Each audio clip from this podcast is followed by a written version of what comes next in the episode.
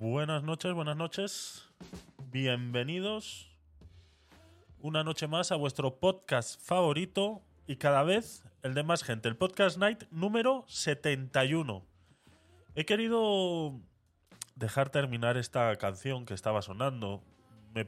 No sé, no la había escuchado nunca, es de estas que tengo en el repositorio este de, de música sin copyright para que luego pues eh, YouTube eh, eh, nos deje eh, seguir trabajando sin, sin ningún problema. Entonces, perfecto, es, es- es- es perfecta. para, no sé, me ha venido así de repente a la mente algo que vi hace varios días y es Celine Dion. No sé por qué me ha recordado esa canción y, vi el otro día un, un TikTok sobre... desconocía esta situación de, de, de Celine Dion.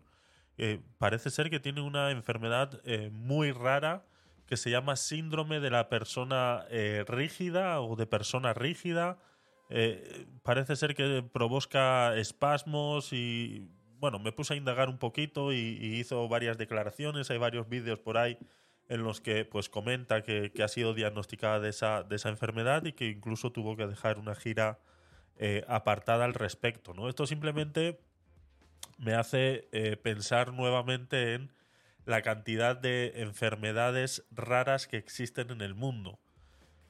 Eh, esta investigación la hice varios días atrás, fue antes incluso de, Semana Santa, pero ayer eh, volvió a llegar un video a, esto de, TikTok sobre la boda del hijo de Celine Dion y ahí ya se la ve bastante, bastante deteriorada. Ya no es lo que yo averigüé hace un par de semanas atrás o investigué eh, sobre Celine Dion, que desconocía eh, esta condición eh, de salud que, tenía Celine Dion y me llamó muchísimo la atención, ¿no? Eso me llevó a incluso a investigar que en el mundo existen más de 7.000 enfermedades raras y que estas son capaces de... O sea, que afectan al 7% de la población mundial. Siempre hemos estado hablando de minorías eh, para muchas cosas, ¿no? Siempre, incluso eh, yo he sido uno de los que ha criticado intentar hacer un cambio eh, eh, simplemente para, para, una, para una minoría, ¿no? Entonces luego entras en ese conflicto interno en el que te das cuenta que luego es que existen otro tipo de minorías de las que estamos acostumbrados a, a tratar últimamente, ¿no?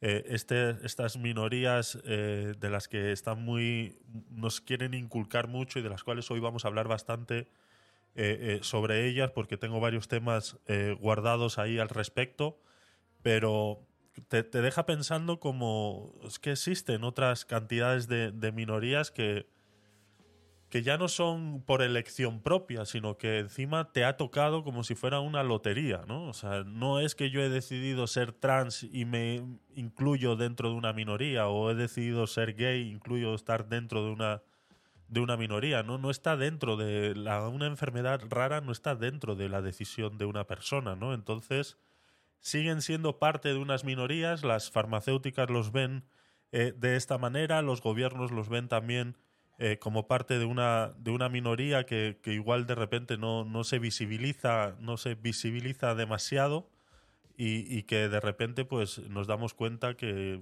solamente haciendo un par de búsquedas en internet te das cuenta que el 7% de la población mundial eh, sufre de un- una de las 7000 enfermedades raras que existen en el mundo y que no existen eh, la fuerza de voluntad de los gobiernos, de las farmacéuticas y de todo eso, de siquiera invertir siempre un poquito más todos los años para intentar que esta que estas enfermedades raras eh, dejen de serlo, ¿no? O sea, ya no porque cada vez hay más gente eh, diagnosticada por esto, porque se llaman enfermedades raras eh, exactamente por eso, porque hay muy poca gente diagnosticada en comparación a otras enfermedades, pero yo lo tiraría más por eso, ¿no? Porque es, es raro ver que la gente realmente conozca estas, estas enfermedades y que realmente haya gente que, que las padece. Y cuando vemos eh, famosos padeciendo este tipo de, de enfermedades, realmente que se visibiliza bastante más y abre un, un abanico de posibilidades que, que antes pues, pues no se conocían, ¿no? Y esta canción que estábamos escuchando al principio, no sé por qué, me ha traído todo eso, todo eso a la mente. No es algo que yo quisiera eh, eh, traer hoy ni, ni que tenía eh, previsto traer hoy, pero bueno, eh, era algo que quería compartir con vosotros. Son cosas que pasan así de repente por mi cabeza y que quería, quería compartirlas con vosotros, ¿no? Entonces, yo creo que haremos algún, algún programa eh, hablando sobre enfermedades raras. Intentaré indagar un poquito más al respecto para que podamos hacer. Averigüé también que el 28 de febrero es el Día Mundial de las Enfermedades Raras. Ese día hubiera sido el ideal para poder hacer un programa, pero bueno, eh, nunca es tarde para poder visibilizar un poquito más estas, estas enfermedades y que sobre todo pues que todos conozcamos y sepamos que existen minorías en el mundo que no están siendo no tienen el ojo puesto encima que pasan muy desapercibidas y que es gente sufriendo eh, mucho este tipo de enfermedades y sobre todo sus familias por todos los cuidados como por ejemplo hemos visto eh, eh, buscarlo en, las redes, ahí en TikTok, Celine Dion boda hijo, y veréis pues cómo esta, pobre señora ha pasado de, de- de poder hablar y poder expresarse y poder comunicar y, simplemente tener que decir que no puede seguir cantando por, estos espasmos musculares que, tiene a estar completamente rígida, o sea, ser una eh, persona completamente rígida. Ya no son espasmos, sino que directamente eh, eh, no puede ni moverse eh, absolutamente para nada. ¿no? Es, una lástima que, que no se le dé la, la- fuerza suficiente para que las investigaciones puedan hacer, algo al respecto con estas, con estas enfermedades. ¿no? Entonces, vamos a, vamos a intentar hacer algo al respecto con eso. seguiremos averiguando, son 7.000 enfermedades raras, no nos dará tiempo a verlas todas, pero seguramente veremos las más, las más importantes y las, y las iremos dando así en, modo, de, en modo de noticia. Eh, ¿Qué más, chicos? Hoy, martes, pues eh, cositas. Eh, dejamos varias cosas de la semana pasada pendientes. Una de ellas y el tema principal con el que vamos a abrir la tertulia al final del programa para hablar de la vivienda, como a puertas, a 39 días de las elecciones municipales, ahora pues todo se va a hacer rápido y corriendo para hacer leyes de vivienda que llevamos pues mucho tiempo pidiéndolas y que incluso en este programa hemos hablado de ellas muchas veces y que incluso las soluciones que ellos están planteando ahora como soluciones a la vivienda es un principio, es un inicio, las hemos mencionado en este programa, hemos apostado por ese tipo de, de- de ideas fuera de todas las que, eh, eh, que es la que realmente se ha medio aprobado así a escondidas. ¿no? Hablaremos de ello al final del programa. También tengo una pequeña noticia eh, que vamos a ir enlazando con el segundo grosso importante del programa, que va a ser la educación sexual, algo que tengo apartado de hace un par de semanas atrás.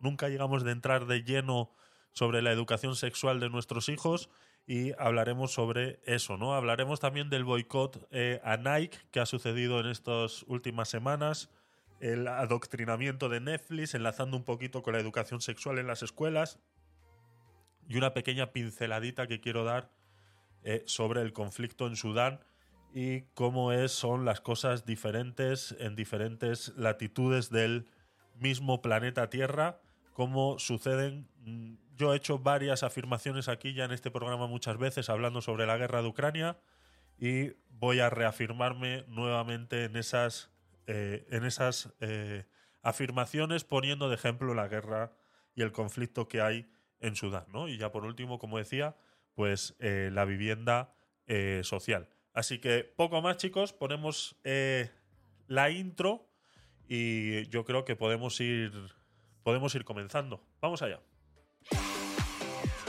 ¿Qué le pasa a este hombre? ¿Se ha fumado algo? Mensaje para Pedro Sánchez, gracias, te quiero mucho. ¡Viva Pedro Sánchez!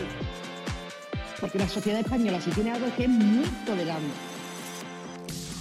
¿Qué haces? ¿Cosas? Sí, ¿Cosas nazis? sí, Peter, cosas nazis. Cosas nazis. Cosas nazis. Cos, cos, cos, cos, cos, cos, cos, cosas nazis. Calla un momento. Es que yo se lo he dicho. confío en que, en que, en que hoy lo aprendas también, la verdad.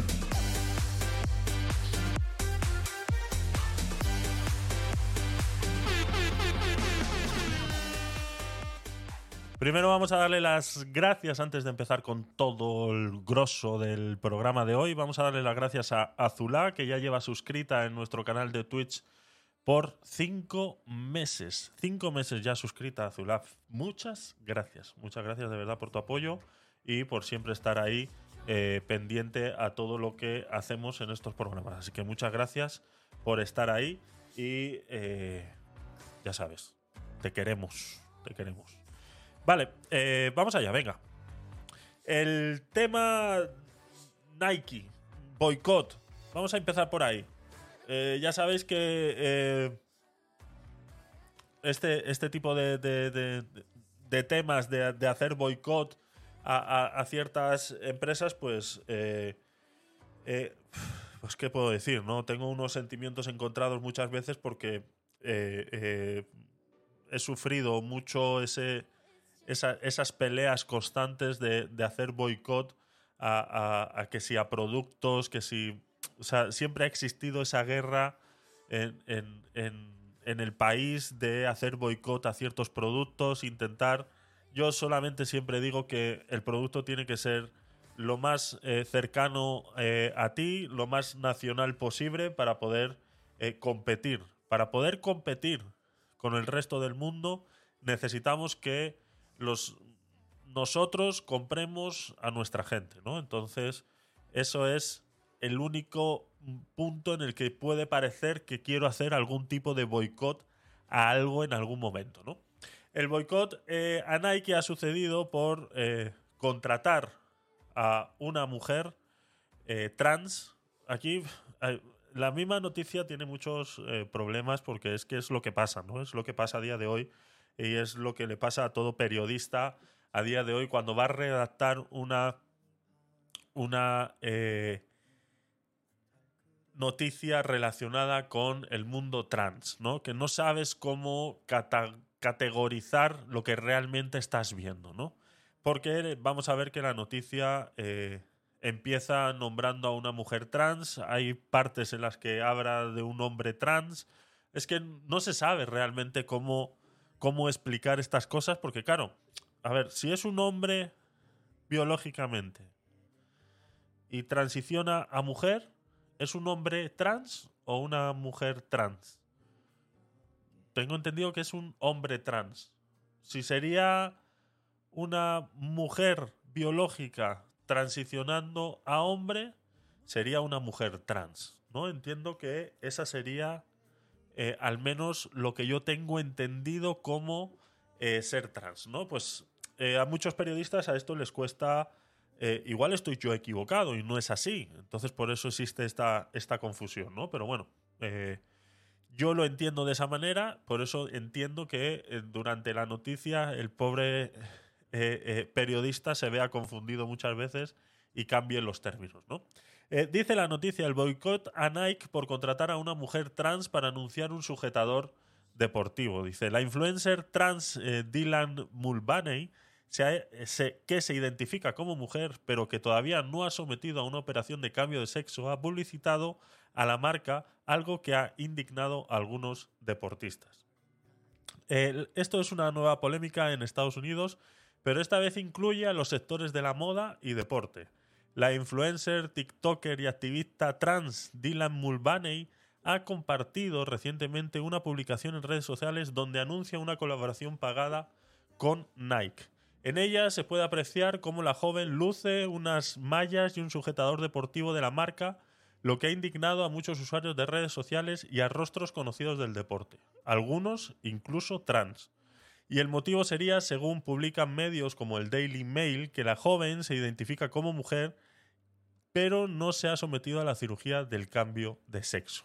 En la publicación de la joven de 26 años y nacida en San Diego, California, se puede leer una gran cantidad de mensajes de respaldo, aunque también en contra de la colaboración. Una de las encargadas lideradas eh, que lideran el boicot a Nike ha sido la nadadora olímpica británica Sharon Davis. Esta nadadora, quien ganó la plata en los Juegos Olímpicos en Moscú en 1980, asegura que esta decisión de Nike supera, eh, supone perdón, un paso atrás para el deporte femenino. Todos sabemos, eh, eh, todos sabemos que en Estados Unidos existen ya varios, varios incidentes de este tipo en relación a los deportes, ¿no? Y si no nada más lejos de la realidad, pues Nike es una de las marcas que más eh, suele patrocinar el deporte eh, de todo tipo, ¿no? De, cualquier tipo de disciplina. Entonces, es, es, es fácil eh, confundir muchas veces que Nike forme parte de la ideología del deporte dentro de, las, de, de los diferentes países. ¿no? Es, es fácil entenderlo de esa manera por el simplemente hecho lo tan eh, involucrados que están eh, por ello, por ser una marca de ropa deportiva. ¿no? Pero que no nos olvidemos que fuera de eso sigue siendo una empresa privada dedicada eh, a eso, ¿no? A simplemente vender ropa deportiva. Entonces, que se vea involucrada en estos, en estos problemas, en estos problemas de ideologías de género, en estos problemas de contratar a un hombre que se considera eh, mujer para publicitar ropa femenina, pues realmente que es un gran problema, ¿no? Y entonces aquí la nadadora eh, de los eh, eh, ganadora de los Juegos Olímpicos en Moscú de 1980, pues se refiere a eso, ¿no? Se refiere a un paso atrás para el deporte femenino por todo lo que está sufriendo el deporte femenino dentro de Estados Unidos y que vimos que incluso la Federación de Natación, lo vimos en una noticia aquí al principio de, la gran mayoría de los programas de, de- de los Podcast Night, cuando empezamos ya hace unos meses atrás, que incluso se, eh, se, se- movió, se, se promovió eh, eh, y, se, y se ha prohibido en estos, en estos momentos en la natación que eh, hombres trans puedan competir en las competiciones de mujeres, porque lo vimos con, con una precisamente que, pues eso, ¿no? Que como hombre, compitiendo como hombre, estaba en el puesto 55 del ranking de natación, pero claro, cuando se consideró eh, mujer pasó a ganar muchos, muchos eh, competiciones, ¿no? Y eso pues ponía a las mujeres, como dice, en un paso atrás para el deporte, ¿no? Entonces tenemos que poner en contexto todo eso que está sucediendo en Estados Unidos en relación al deporte femenino y esto pues no está más lejos de la realidad por ser una marca de eh, ropa femenina, ¿no? Dylan está anunciando sujetadores deportivos, decía eh, Davis en el Gran Bretaña News. Eh, Dylan está anunciando sujetadores deportivos cuando no hay nada que poner en el sujetador deportivo. Cuando en realidad es muy importante que las mujeres obtengan el apoyo adecuado cuando hacen deporte, ¿no? Aquí ha- hace referencia, pues eso, ¿no? Que incluso si da a entender como que si al menos este hombre eh, hubiera realizado la transición completa a mujer y, y, pues eso, ¿no? Eh, dentro de, de- más, menos mm, eh, o cualquier normativa que pueda existir dentro de, de- de- del estereotipo de mujer, al menos que tuviera pechos que sujetar con un sujetador femenino deportivo, ¿no? Cuando las mujeres lo sabéis muy bien, es un problema muy grande hacer deporte, pues con, con- con eso que tenéis que, que cuesta, ¿no? Sujetarlos y sobre todo cuando haces cualquier tipo de deporte, ya sea corriendo o, o- demás, ¿no? Entonces, ahí pues entiendo que las mujeres se vean un poco insultadas al ver cómo, eh,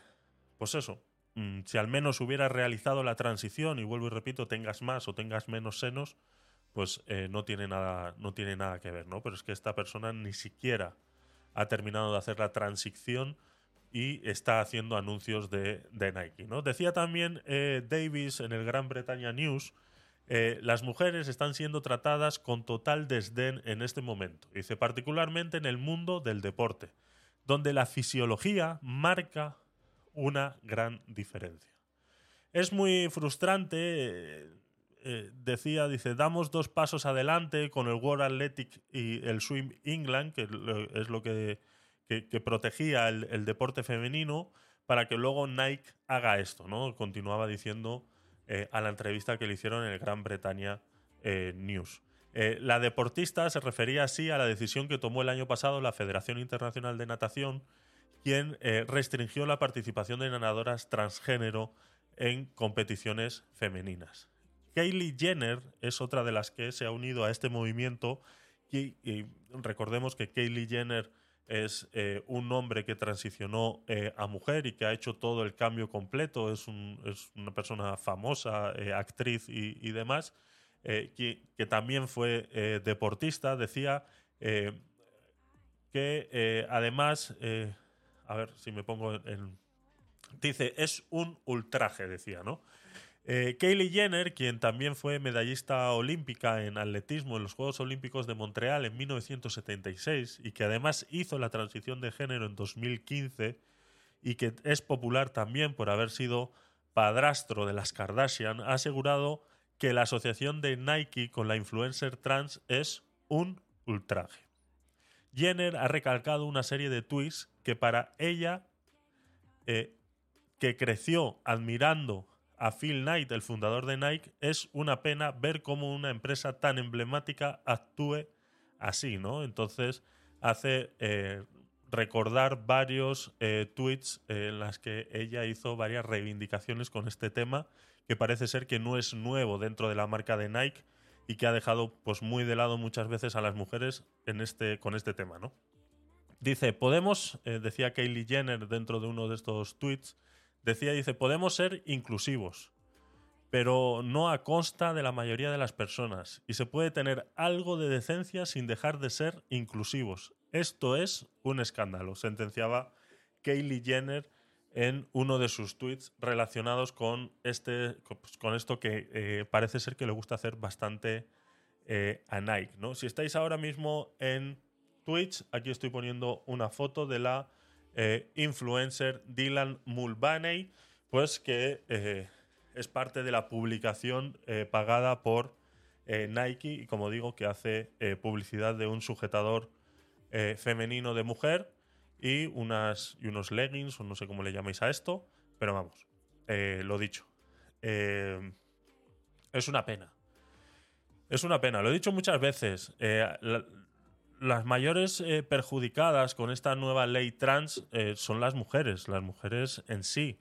Eh, cómo están viendo cómo si, si la mujer siempre ha reivindicado, la mujer feminista siempre ha reivindicado estar oprimida por un patriarcado o de manera patriarcal por el hombre, porque nunca han destacado en nada, porque el hombre, porque nunca han podido hacer nada, porque el hombre, porque nunca hemos podido, porque el hombre, porque si los puestos de poder en los sitios los ocupan los hombres, porque si existe un, un techo de cristal en cuestión de salario, porque los hombres... La mujer feminista siempre ha tenido de excusa eh, los hombres y siempre eh, en muchas eh, partes o, hace muchos años atrás, hace 60 años atrás, en la época de mi abuelo, pues igual podían tener algo de razón, ¿no? Y mis abuelas eh, ya se encargaron en ese momento de reivindicar o, o incluso mi madre pudo reivindicar en su momento todo eso a lo que estamos a lo que estamos hablando. Hoy en día yo creo que eso no es así. Yo creo que seguimos eh, eh, encasquillándonos en ese, en ese tema de las, de las diferencias eh, eh, de sexo o que los hombres tengan un privilegio, que sí existen. Con eso no quiero decir que no existan hombres que no dejen que las mujeres puedan desarrollarse. Pero claro, ahora nos encontramos con el problema de que estamos normalizando que los hombres eh, se puedan eh, transicionar a mujeres, hagan la transición completa o no, ya tenemos que tratarlas como tal y resulta que pues pueden competir en, todo tipo de deportes de mujeres y no pasa nada, ¿no? Entonces, ahora las feministas, eh, ¿qué tendrían que hacer? ¿Tendrían que cambiar el discurso? Tendrían que cambiar el discurso e ir ahora. Es que ahora ya no ganamos competiciones de natación porque han venido los trans. Es que ahora ya no ganamos o nos destacamos en este tipo de deporte porque han venido los trans. Entonces, es, es el problema, ¿no? Es el problema cuando normalizamos este tipo de cosas, decimos que la inclusión lo es todo y no es tan fácil. No es tan fácil la inclusión forzada de esta manera y en las que vemos como Nike pues eh, cae en esta en esta inclusión forzada de un, un muchacho biológico que se considera mujer porque ni siquiera ha empezado a hacer la transición, simplemente pues que es un poco más, eh, podemos decir que es un poco más femenino de lo normal, eh, de lo normativo, por, por- decirlo de alguna manera, porque, bueno, pues, eh, por ser políticamente correcto, ¿no? Entonces, pero eh, fuera de ahí, pues eh, como dice la noticia, no ha hecho ni siquiera ningún inicio de eh, transicionar eh, en mujer, ¿no? Y Nike pues ha caído en esto y hay un boicot muy fuerte ahora mismo en Estados Unidos con, con este problema, ¿no? Entonces, chicas, eh, poneros las pilas si realmente os tenéis que, que echar adelante. Ya lo hicieron con el Comité Internacional de Natación, ya están prohibido que las mujeres, eh, hombres trans, eh, eh, participen en este tipo de cosas y las influencers tendríais que hacer exactamente lo mismo. Hay muchas mujeres influencers que pueden hacer este trabajo y si Nike realmente está utilizando esto para vender más, yo creo que le está saliendo el tiro por la culata y no le viene nada bien que esto esté sucediendo, ¿no? Y así lo veremos en varias eh, cositas que vamos a seguir eh, hablando hasta ahora. Así que por esta noticia yo creo que, no podemos eh, exprimirla mucho más.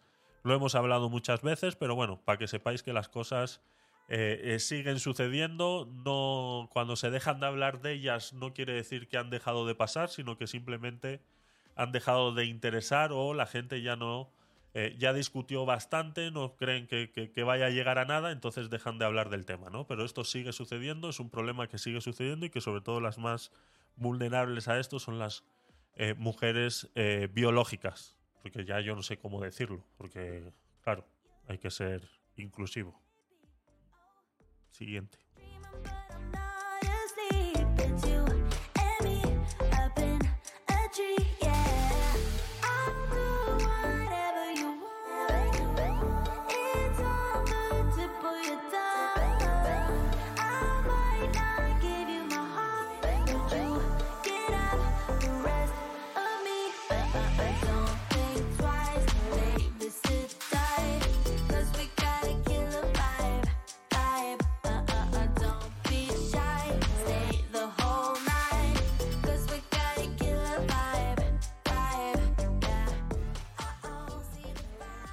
Otra inclusión forzada de la que quería hablar hoy, que ha llegado a mis redes sociales, eh, me han nombrado en una de ellas en un, en un TikTok y me ha hecho eh, muchísima gracia, aparte de muchísimo enfado, ¿no? Enfado de cómo se está adoctrinando a la juventud hoy en día de manera encubierta con ciertas ideologías de género que no han pasado por ni siquiera un pequeño filtro, ¿no? Si hemos hablado muchas veces eh, sobre el tema de la inclusión forzada, cómo se están educando a nuestros hijos a escondidas en las escuelas. Luego veremos una reacción de un TikTok también de un señor que, que, pues, que está dando mucho que hablar en las redes sociales. Es el único TikTok que, bueno, ya ha subido un par más, pero es el, el único que subió en su momento y, se reaccionó mucho al respecto y que, bueno, lo tengo guardado desde hace un par de, de semanas atrás y vamos a hablar de ello también. Y vamos a ir enlazando este tema para que eh, me gustaría saber eh, vuestra opinión sobre qué hacer cuando eres padre y te encuentras con esto, ¿no? Hemos hablado muchas veces, incluso se ha hablado dentro de la sociedad, incluso se habló cuando se... Si te pones a investigar un poquito sobre el tema de el, el- el parental eh, advisor y, y el, el grado parental del contenido, cuando, cuando se, eh, se, se empezó con el tema de audiovisuales, eh, música, eh, vimos cómo se incluyó un sello en la música del Parental Advisory, o vemos cómo en las películas tiene PGX, refiriéndose a la edad mínima disponible para ver, para ver ese contenido, y vemos cómo de repente eso sigue sucediendo, es algo que no ha cambiado, o sea, yo puedo tener una película y puedo poner PG-16 y solamente es recomendada para mayores de 16 porque salen dos tetas al aire. Pero de repente puedo tener un contenido dirigido a niños entre 3 y 6 años en los cuales se habla de eh, sexos binarios y cosas, eh, cosas de ese tipo, ¿no? Esto es en relación a una noticia que se llama El escandaloso adoctrinamiento en unos dibujos animados de Netflix. Netflix lo ha vuelto a hacer. Netflix, ¿no ibas a echar a ese tío que tienes ahí como CEO ahora mismo, que está un poco ido de la olla? ¿Qué está pasando? ¿Qué está pasando? A ver. Soy un bisonte no binario. Riley Jones, eh, la guardiana del museo, se llama la miniserie de dibujos animados, unos dibujos animados que emite la plataforma Netflix sobre una aventurera niña, Riley. Inclusión adecuada. Que protege los tesoros de un museo dirigida a menores de entre 3 y 6 años. Bien, competimos contra el estereotipo del Indiana Jones y ponemos pues, a una niña aventurera, perfecto. Venga, Netflix, vamos, estamos ahí. Hasta aquí todo normal. Pero en el capítulo 8 de la quinta temporada, titulado Feliz Día de la Manada, uno de los personajes se encara con su abuela porque dice ser no binario. Se trata de un pequeño bisonte al que le ha llegado la hora de encabezar a su rebaño.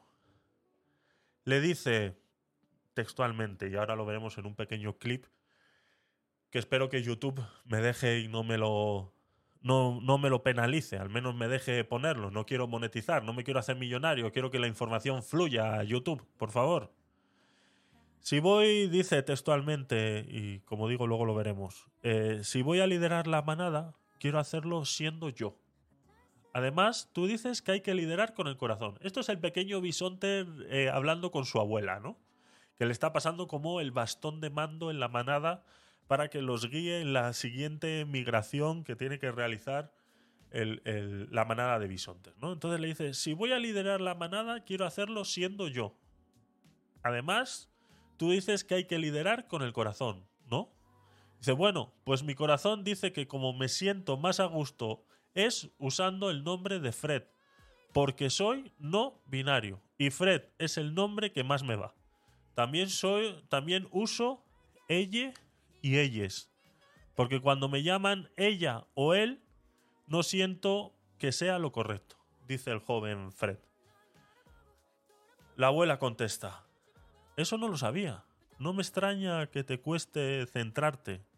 ¿Cómo vas a liderar la manada sin ser tú, verdadero tú? contesta la abuela. La escena termina con la disculpa de la abuela Bisonte en un las- lastísimo tono, muy triste, con mucha lástima, como con mucha, sabes, tristeza en el corazón. Dice, siento mucho no haber utilizado el nombre y los pronombres correctos. Gracias por mostrarme tu corazón. Muchos padres y profesionales han usado las redes sociales para mostrar su disconformidad con este adoctrinamiento de la propaganda LGTB que pervierte el lenguaje.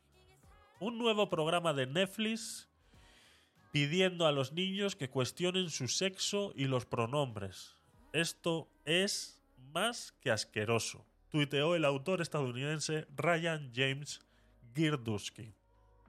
Según desveló su creadora en Twitter, Chris Nee, conocida por otras populares series infantiles como La Vampirina y La Doctora Juguetes, el programa habría sido cancelado por la plataforma ante el aluvión de críticas y no renovará una nueva temporada. Dice textualmente Chris Nee.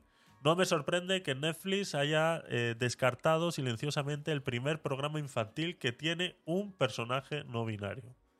Posteriormente, sin embargo, aseguró en esta misma red social que hacía más de un año que ya sabían que no habría más capítulos y que no existía conexión alguna entre la inclusión del personaje no binario y la cancelación de la serie.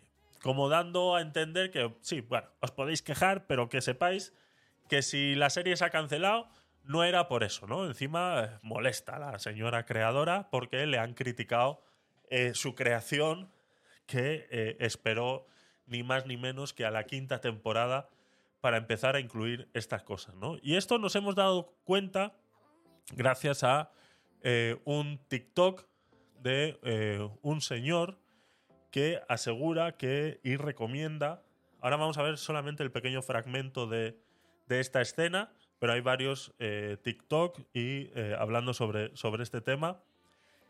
Y asegura un señor ser el, el que ha detectado esto porque aconseja en este mismo eh, TikTok algo que me ha parecido muy cabal y que posiblemente muchos no hagan, ¿no? Y es visualizar este tipo de contenido con sus hijos. Saber realmente lo que sus hijos están viendo, ¿no? Yo entiendo que vivimos en un mundo acelerado y que muchos padres utilizan la televisión como niñera y dejan a sus hijos pues en manos de un dibujo animado. Un dibujo animado que en nuestros tiempos, si lo vemos desde aquí, desde este lado, desde el siglo XXI, bajo el pensamiento de ahora, incluso nuestros dibujos animados en nuestros tiempos pudieran tener también algo de adoctrinamiento, ¿no? Algo que parece ser que iba o que iba muy en contra de la ideología de hoy, ¿no? Entonces, tampoco podemos criticarlo de esa, de esa manera, ¿no? Posiblemente nuestros padres tendrían que haber hecho lo mismo con nosotros y de visualizar este tipo de contenido eh, con nosotros, ¿no? Entonces este señor en este TikTok pues hace, hace muy bien, hace este, esta recomendación y que yo creo que no está muy equivocada y que al menos si no lo puedes ver o el contenido no lo puedes disfrutar directamente con tu hijo por tiempos o lo que sea, que al menos sepas, e indagues y veas qué es lo que realmente está viendo tu hijo y si esa serie que está viendo tu hijo es realmente lo que tú quieres que tu hijo vea y para lo que tu hijo debe estar eh, preparado, ¿no? Ser un poco el filtro de eso que está sucediendo, ¿no? Vamos a ver un segundito el TikTok. Eh, espero que, pues, vuelvo y repito, le hago un llamado a YouTube a que por favor, pues, eh, no me bloquee esto, ¿no? Porque cada vez que subo algo así que no. que es de alguna plataforma de estas de pago, pues ya sabes cómo es esto. Bueno, vamos a, vamos a escucharlo. Al menos los que estáis en vivo lo vais a poder escuchar y si no, y si estás en diferido y este trocito se mutea, pues te pongo un enlace abajo del TikTok para que puedas ir al TikTok y puedas escuchar y puedas escuchar esto, ¿vale? Vamos allá. Si voy a liderar la manada, quiero hacerlo siendo yo. Además, tú dices que hay que liderar con el corazón, ¿no?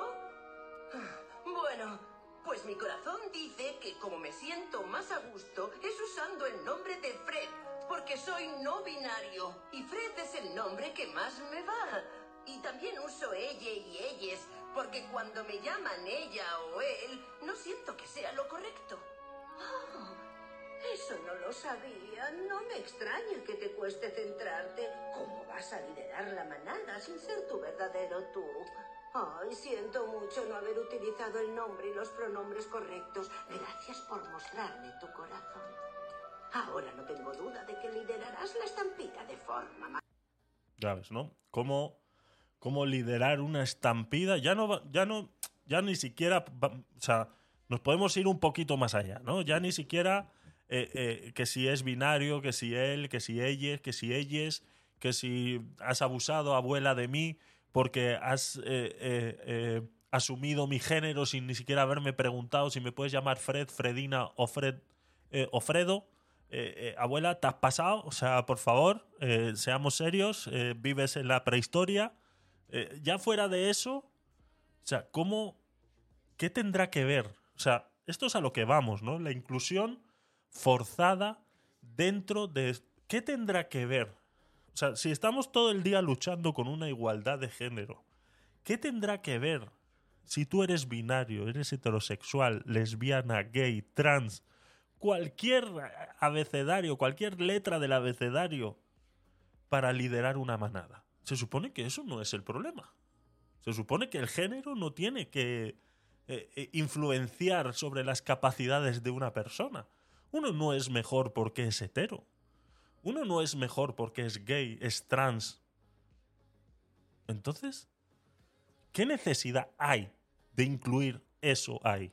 Y luego, bueno, pues ya nos vamos al colofón del asunto y nos damos cuenta de que es un- unos dibujos animados para niños entre 3 y 6 años, ¿no?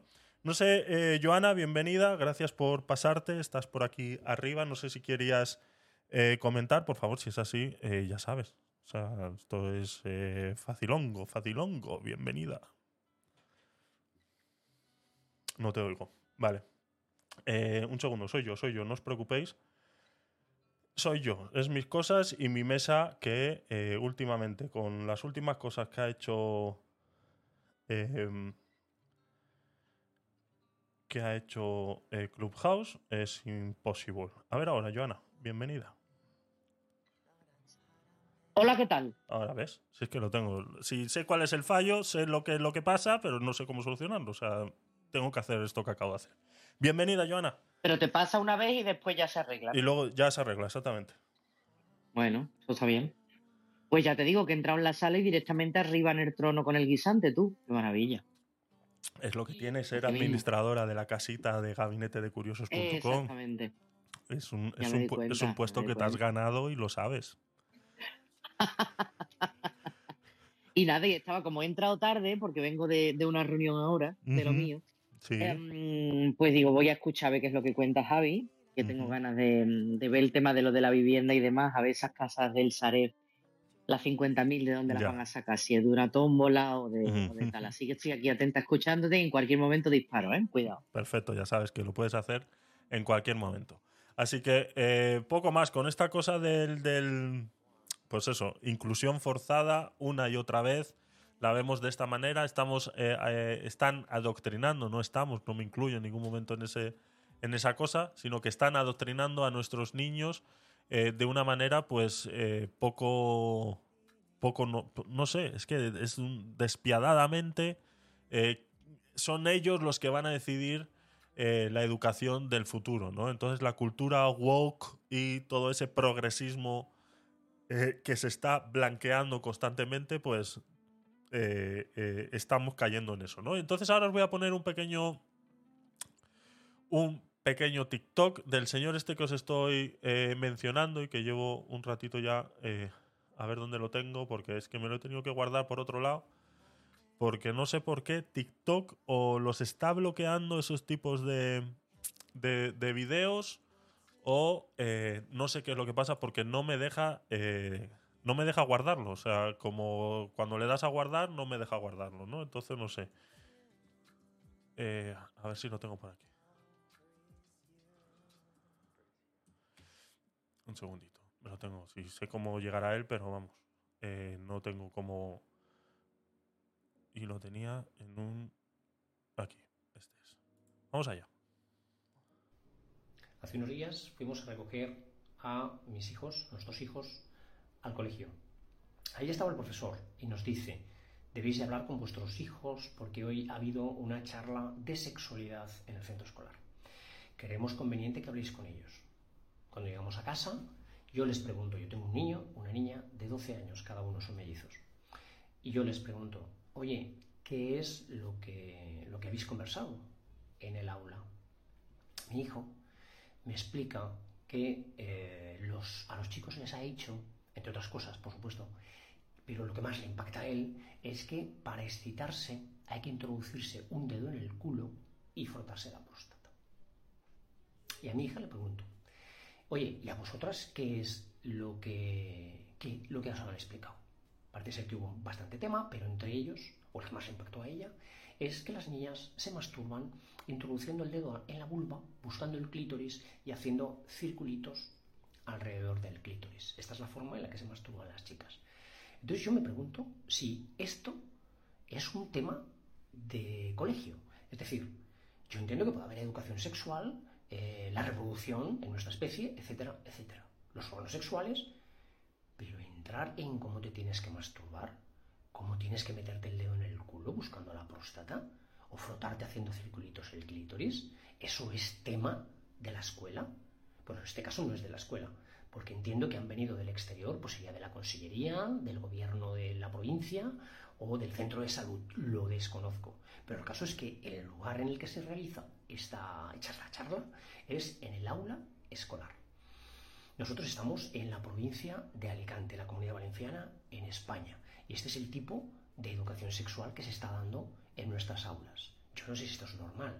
Hace unos años, decirle un adulto a los niños, frótate el clítoris, o a, lo- o a los varones, métete un dedo en el culo y búscate la próstata para excitarte, yo entiendo que esto era casi un delito. ahora se da en las clases. La corrupción de menores ahora es normalizada y se da en clase en las escuelas. ¿Qué os parece? Yo estoy sorprendido. Eh, la realidad, perdón. Eh, a mí eh, eh, eh, es un delito, o sea, eso sigue siendo un delito, o sea, que una persona adulta vaya donde un menor y les diga cómo eh, frotarse y lo que tienen que hacer, es delito. O sea, eso a día de hoy es delito. ¿Qué es lo que pasa? Pues que estos vienen con una impunidad, con una impunidad que es ser el profesor o ser venir de un estamento del gobierno bajo pues esta nueva ley de género les protege a ellos ejercer este poder sobre los niños y poder explicarle estas cosas. Realmente es aberrante. Esto eh, está sucediendo. Esto es algo que yo he hablado con varios padres eh, de mi entorno y muchos lo desconocen. Eh, yo he preguntado, no tengo hijos, desconozco cómo funciona esto, no sé qué pueden hacer los padres, es mi preocupación hacia esto, ¿no? ¿Qué hacer como padre? Eh, eh, tú te enteras de esto una vez pasado ya el, tema, ¿no? Eh, de repente te enteras pues que viene tu hijo a tu casa y te dice, oye, es que en el colegio me han enseñado a meterme el dedo en el culo, ¿no? Y dices, espera, o sea, perdona, ¿qué es lo que está sucediendo? O sea, no hay un currículum en el cual se especifique, no se avisa en ningún momento a los padres que estas charlas se van a dar, no... O sea, hemos tenido este mismo problema con las religiones durante mucho tiempo. Se ha exigido eh, liberalizar las escuelas de la religión porque estábamos eh, siendo inclusivos y, y ya teníamos que quitar los crucifijos de los salones porque éramos eh, estábamos atentando contra la libertad de, de- los otros de las otras religiones y para que los árabes marroquíes se sintieran incluidos eh, quitamos eh, los crucifijos de las escuelas hemos pasado por ahí ahora tenemos que pasar también por aquí Eh, es que no sé cuál es la deriva real de este, de este mundo que nos está llevando a todo esto, ¿no? Entonces, como padres están, entiendo que estáis totalmente desprotegidos contra esto, no podéis hacer nada, entiendo, no tenéis ningún tipo de información, a mí por lo que me han contado eh, prácticamente, eh, pues eso, ¿no? Os enteráis ya a toro pasado, no hay un currículum en el que se diga X día, tal día se va a dar cualquier charla, simplemente de repente aparece alguien en el salón y dice, chicos, charla, y listo, ¿no? Y aquí te sueltan toda esta parrafazada, te ponen, hay varios videos en, en, en TikTok, subimos, eh, creo que fue eh, Rafa quien subió uno al, al club de, de- de Telegram de Gabinete de Curiosos, eh, de un niño grabando a una profesora, eh, pues haciendo tipos de poses, pues enseñando cómo utilizar un dildo, y, y- y claro, niños de 12, 13 años, pues no sé. O sea, pensamos que Me, están. me dicen por aquí que te informe que lo puso Jesús, ¿eh? Que Ah, que Jesús. acta. Ah, perdón, Jesús. Ajá. Perdón, perdón. Vale, que coste en acta, que ha sido Jesús. Vale. Eh, perdón. Eh, bueno, eh, lo, lo dicho, ¿no? Entonces, eh, los padres estáis completamente desprotegidos contra esto, esto está sucediendo y, y realmente poco se puede hacer. Aquí que es que eh, a mí lo único que se me ocurre es sacar al niño de la escuela y, y yo no sé, es que no, no, no sé qué se puede hacer, ¿no? Entonces, fuera de ahí, lo único que queda a los padres es dar una educación sexual correcta, intentar eh, corregir eso que, que- están aprendiendo en las escuelas. Y luego a mí me surge otra duda, ¿no? Estuve analizando hace un par de semanas atrás, en- cuando estaba en, en- de vacaciones, esa semanita que me cogí de vacaciones, estuve haciendo indagaciones con el, el Instituto Nacional de Estadísticas en relación a eh, violaciones entre eh, menores de edad. O sea, un menor de edad agrediendo sexualmente a otro. Hay muy pocos datos en el INE eh, en relación a esto, sobre todo desde 1998, creo que fue el último, eh, los primeros datos que salen en el INE en relación a esta agresión sexual muy específica, ¿vale? Recordemos, un menor agrediendo sexualmente a otro menor, ¿no? Eh, encontré datos, espera, lo tengo por aquí anotado. encontré datos de. Sí, 1998. eh, eh, hablábamos de un 0,03%. eh, el- los datos que están, están cogidos en bloques de 10 años en 10 años y se habla de un 0,03% en la década de... Empieza en 1998 y eh, 10 años, en, en esos siguientes 10 años habla de un 0,03%. Un 0,03%. Y año tras año eso ha ido aumentando y es, es algo que estoy terminando de preparar, pero me acabo de acordar que son datos que tengo apuntados y que, y que os, lo quiero, os lo quiero traer más eh, eh, con los recortes del INE, de los gráficos y demás. Pero eh, más o menos para que os hagáis una idea y quiero abrir ahí esa pequeña duda en vosotros y que, penséis que a ver qué os parece, ¿no? Pues desde 1998, en esa eh, década siguiente a ese año, del 0,03% hemos pasado a un 5% en estos últimos años. Yo no sé si esto tendrá algo que ver. O sea, que de repente estemos despertando la sexualidad. Porque yo me acuerdo cuando era pequeño y siempre le hemos levantado la falda a las niñas en el patio de colegio y siempre hemos estado que si esa niña me gusta, que si le mando una cartita y le pongo tres corazones, que si me pongo en el brazo y dice, ay, mira, fulanita, me ha escrito su nombre en el brazo. Y, siempre hemos tenido esa inocencia eh, dentro de lo que eh, eh, conocíamos como tal. Esta educación forzada sexual puede estar incentivando este tipo de agresiones. O sea, es, es, es, es, increíble. O sea, yo me lo haría mirar. Me haría mirar si esto está abriendo una veda a, eh, a, estas, a estas agresiones sexuales. Y últimamente en las noticias estamos viendo muchas de grupos de niños de 13 años agrediendo sexualmente a niñas de 13 años en centros comerciales, en salidas de colegios, en, o sea, eh, locuras, locuras, que no, eh, yo en mis tiempos no se me pasó por la cabeza en ningún momento y todos hemos tenido las hormonas alborotadas. Pero esta educación forzada sexual eh, me parece a mí que algo, algo tiene que estar abriendo el camino ahí. Entonces es complicado, es complicado. A ver, nos dice eh, Mabel en el chat de, Clubhouse. Mabel, eh, sí, en los enlaces voy a intentar ponerte el otro del de. Del de. mm, Del del bisonte. Ahora te lo pongo ahí en el chat para que lo tengas y, veas el, el este. Pero nos dice también. eh, Desgraciados, que se metan el dedo ellos por donde les quepa, hijos de la P. Correcto, dice. Hablar Javi como loro y reclamar sin parar, aunque parezcamos los locos de la vencida. Sí, o sea, está claro que los padres, en su, dentro de su asociación de padres y todo eso, yo creo que algo se podrá hacer.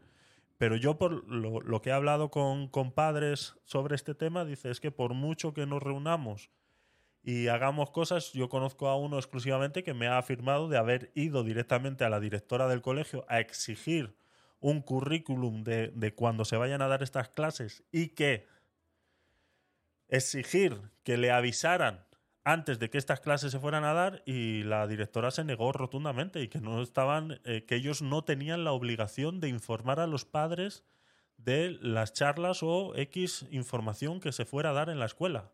Es como eh, estás. eh, esto es lo que hemos hablado muchas veces de los países comunistas, ¿no? Esto es de un país comunista en toda regla. No tiene más. O sea, tú eh, regalas tu hijo al Estado y el Estado hace con tu hijo lo que al Estado le convenga en ese momento. Que quiere hacer asesinos en serie, pues hace asesinos en serie para enfrentarse a una guerra el día de mañana. Y así es. O sea, esto es comunismo puro y duro. En el momento en que una directora de colegio te dice, toda prepotente, que no está en la obligación de informarte a ti, que eres su padre, de lo que le enseñen a tu hijo, pues es para darle dos hostias en la cara y dejarla en el sitio. O sea, yo lo siento mucho, soy muy agresivo, lo sé, es, eh, lo, lo entiendo, pero mm, no sé, a mí me tendrían que sacar esposado de la escuela, porque yo me la como viva. Porque yo, a mí, esa prepotencia en la que tú te creas superior a mí porque estás detrás de un escritorio y te recuerdo que te pago yo, entonces, eh, pues, eh, pues sí. Entonces estamos en eso, ¿no? Eh, nos dice también Mabel en el chat de Clubhouse, dice, abriendo puertas que no están preparados. Exactamente. Prevención total, perversión. Eso es, perversión total. Podríamos ver una película y luego discutirla en el próximo episodio Nefarius 2023. ¿Esa es la película, Mabel? Nefarius 2023. Tengo un proyecto pensado, lo he hablado muchas veces en el, en el club de Telegram que tenemos, pero es que nadie me hace caso, Mabel. Ah, es una película que está en el cine ahora mismo. Nefarius. Nefarius 2023. Yo tengo un, tenemos un club de Telegram, Mabel. No sé si estás ahí. Se- seguro que aquí en España esa película se llama La maté por un yogur de pera o algo así. Va a imposible que la encuentre, ¿eh? Seguramente, seguramente. La traducción vaya por ahí. Seguramente vaya por ahí. Eh, eh, perdona, Joana, que estaba haciendo mi reivindicación, ¿vale? Me estaba quejando yo aquí. Eh, no- estaba quejándome yo que tenemos un club de Telegram, Mabel, que no sé si estás ahí, pero es que no me hacen ni caso. Entonces tengo un proyecto ahí puesto de, de que veamos una película juntos a través del Prime Video y demás y poder ir discutiéndola, ¿no? Entonces, bueno, esta está en el cine. Mentira, que yo te he dicho que sí.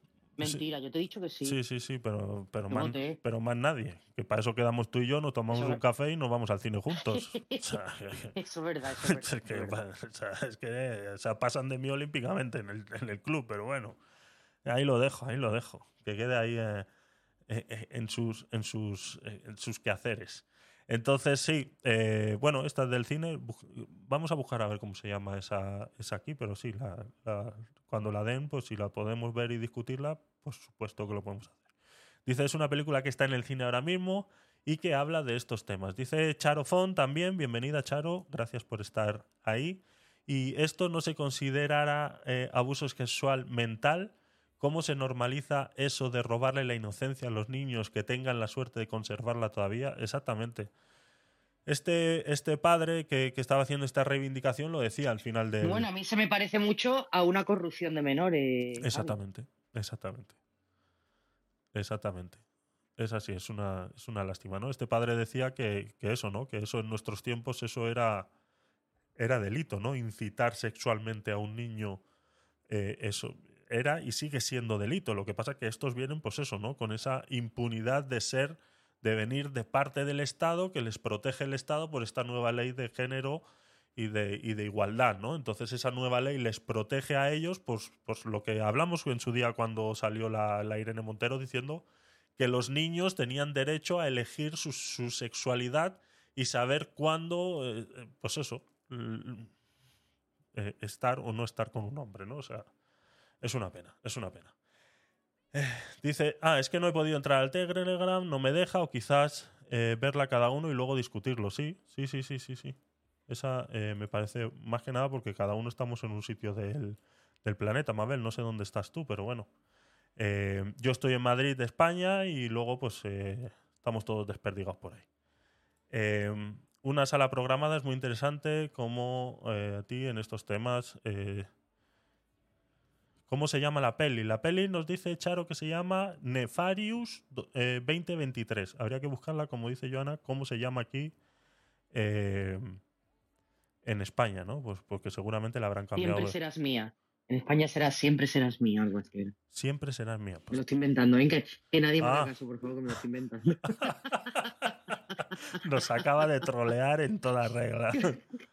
Nada, A esta, hora, bienvenidos. a esta hora ya he empezado a desvariar, ¿sabes? Ya no me dan más las neuronas. Claro, claro, claro. Entonces, pues, pues eso, pues eh, la buscaremos y, y, y cómo no, y cómo no aceptamos tu propuesta y, y estos temas pues siempre son, son interesantes de interesantes de tratar, ¿no? Pues eh, no sé si queréis eh, comentar algo más, Joana, no sé si quieres comentar algo más sobre este tema.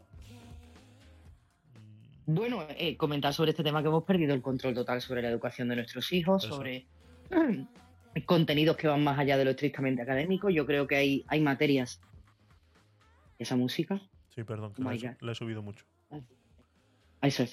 eh, mm, que hemos perdido completamente eh, el norte y la noción de lo que debe ser el contenido académico, que bajo mi punto de vista es lo que debe brindarse en las escuelas, y, y la materia sexual, por supuesto, cuando llegue el momento, lo que me parece una completa aberración, e insisto, se me parece muchísimo a la corrupción de menores es que se den según qué contenidos, como los que tú acabas de reproducir, en niños menores.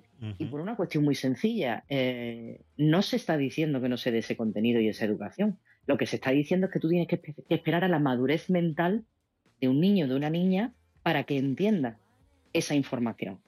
Porque al final, si le estamos brindando una información que su mente no es capaz de procesar, de darle el sentido que tiene y entender el sexo como lo que debe ser, ¿vale? Como una expresión eh, corporal basada y que tiene que estar dominada siempre por el respeto, eh, la inteligencia emocional y no perder de vista el afecto, porque parece que eso se ha perdido completamente. El afecto ya no tiene nada que ver en las relaciones sexuales, sino que somos como bichos, ¿vale? Y todo ya eh, buscar eh, el placer por el placer y, y que los sentimientos están sobrevalorados y, y tenemos que, que aparearnos y ya está. Y si te he visto no me acuerdo, ¿no? Entonces, mm, no tiene sentido que tu hijo o tu hija aquí en España te tenga que pedir autorización para todo hasta los 18 años y sin embargo esos contenidos los pueda consumir y luego las películas tengan una clasificación de 7, 14 o 16 años eh, porque se dan un beso y salen los pechos de una mujer, ¿no?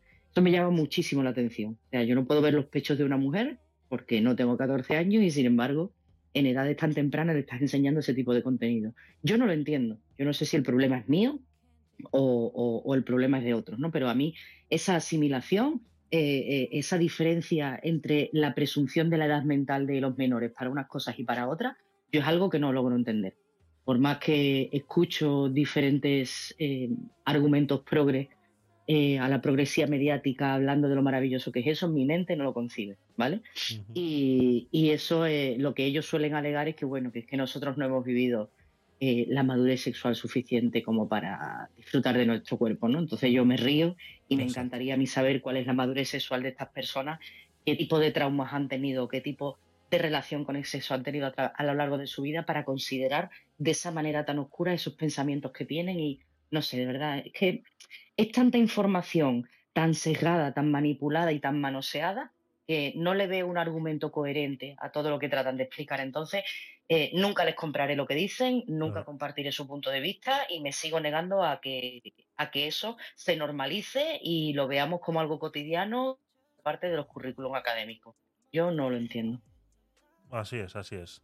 Eh, me, ha- mandado eh, Mabel a través del chat de Clubhouse el tráiler de eh, la peli que nos está comentando. Vamos a verlo.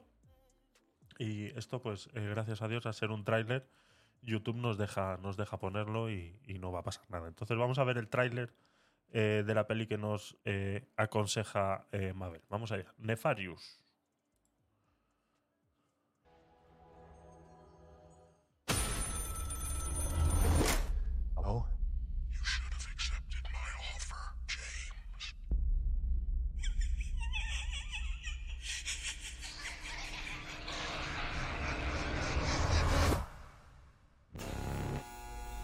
Execution scheduled for 11 p.m. But he's trying to convince us he's gone insane. And therefore incapable of being executed. I need you to prove he's faking it. Edward? I'm gonna ask you some questions. I'm not Edward. I'm a demon. Demons aren't really a thing.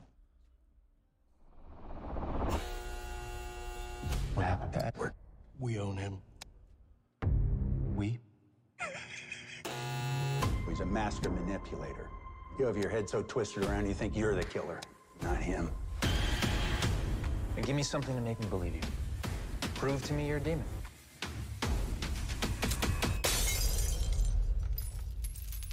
It's probably just a coincidence. I want to talk to The real Edward. Makes me do bad. I can't stop him. I need you to see something. You got a fan. Did the same thing with all his victims. Help me! I'm trying to, Edward, but you have to answer my questions. You have to tell me the truth. It won't let me! It can go away. It can go away. Yes?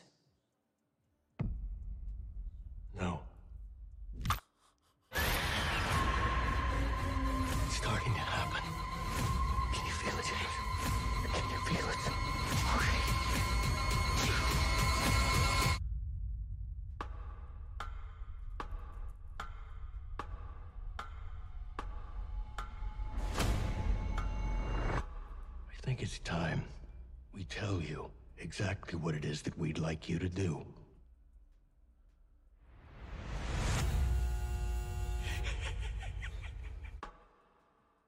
Nefarius, ¿será o no, o no será? Bueno, interesante, interesante la propuesta de, de Mabel. Vamos a echarle. Bueno, Por lo pronto he visto que se estrena en España en octubre de 2023. Ah. Ahí Mira, dice yo no sé abril, pues es- jugado para esa fecha. Claro. hay que esperar, hay que esperar, está Pero, claro. pero, pero aceptamos la oferta de Mabel y sea en la plataforma que sea, lo haremos. Eso es, eso es. Eso es. Eh, nos decía también eh, eh, Charofón en, en el chat de Clubhouse, dice, ¿os recordáis la advertencia de solo para lectores formados que hacía el círculo de lectores en su revista de ofertas literarias cuando el producto se consideraba inadecuado para niños y la formación para comprender el contenido de estos? ¿Qué nos está pasando? Exactamente. O sea, es eso, es más de lo mismo. Es, y, el problema es que esas cosas siguen existiendo, ¿no? O sea, tú sigues viendo eh, eh, eh, música eh, marcada con el parental advisory porque dicen hijo de puta maricón y, y luego pues te encuentras con estas con estas cosas, ¿no? Entonces, pues sí, en los libros, en la música, en el cine, en, en todo, en todo. Y luego te encuentras pues como eso. Es una locura, es una locura. No sé qué nos está pasando, Charo. Si, si, estás, si has venido aquí a buscar una respuesta, eh, lo siento, no la tenemos. Lo único que podemos decir es que, eh, lo he dicho muchas veces, eh, si el mundo se tiene que acabar, que se acabe ya. O sea, ahora es el momento indicado de que venga un meteorito y acabe con el planeta o eh, para los más religiosos venga una inundación y, acabe con, todo y nos montemos lo que puedan en el arca de Noé. A ver si, a ver si es que eso podía pasar. Es así, es así, es una lástima, es una lástima.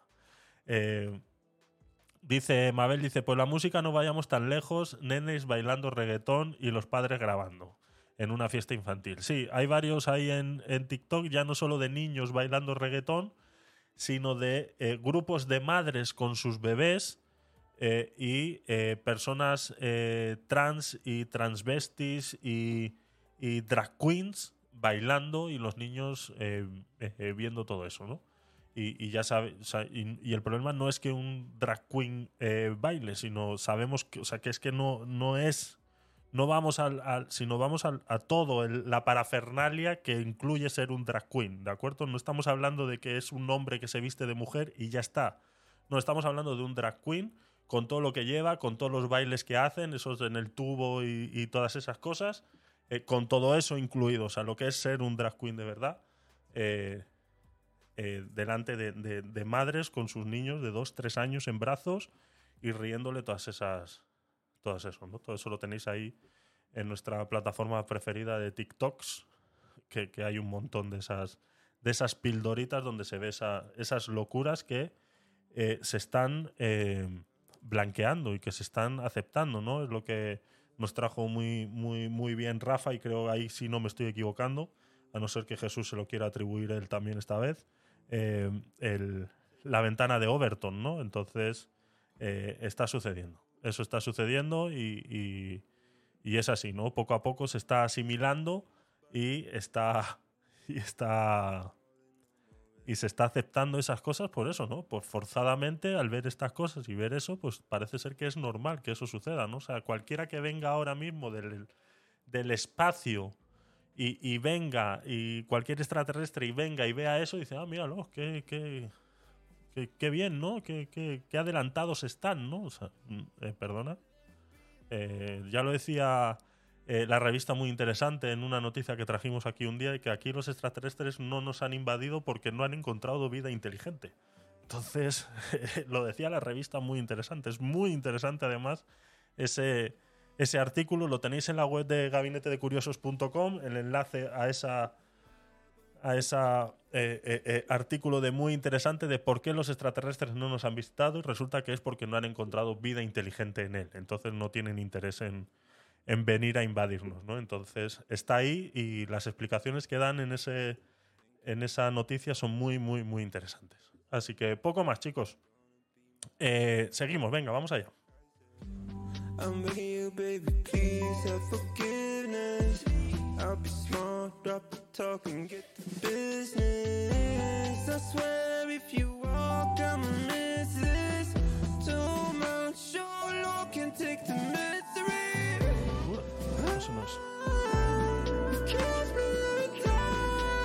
Antes de. Antes de irnos con el, el, lo importante de hoy, el tema principal de hoy, en el que vamos a abrir tertulia, en el que voy a traeros varios datos y varios cálculos que he realizado en relación a la nueva propuesta de ley de vivienda que quieren hacer y a desmontar un poquito pues toda la parafernalia y todas las facilidades que están dando ahora eh, para la vivienda. Antes de eso, quiero hacer una pequeña puntualización y quiero que, eh, más que nada, os lo quiero dejar de tarea. Os lo quiero dejar de tarea. Hay una noticia que dice que la ONU eleva a 185 a 185 los fallecidos desde el estallido del conflicto en Sudán. El representante para Sudán de Naciones Unidas ha destacado que las partes no parecen estar interesadas en una mediación para lograr el cese de la violencia. Esto es una guerra más que está sucediendo en el mundo a día de hoy y yo quiero eh, compararla y la voy a utilizar, lo siento mucho por los sudaneses, eh, voy a utilizar esta, esta noticia para eh, reafirmarme en un pequeño alegato que llevo muchos meses haciendo y que eh, pues habrá quienes no les guste y entonces a ellos se los dejo de tarea. Simplemente es buscar un poquito en las redes y eh, intentar que alguien o incluso lanzar un reto que alguien me haga llegar a mis redes sociales y me mencione en alguna de mis redes sociales, que lo tenéis eh, arriba de la web de gabinetecuriosos.com, arriba a la derecha tenéis todos los enlaces de todas las redes sociales que tengo, que alguien que no esté... eh, o no, te, no te pido que compartas mi idea, sino que simplemente la entiendas.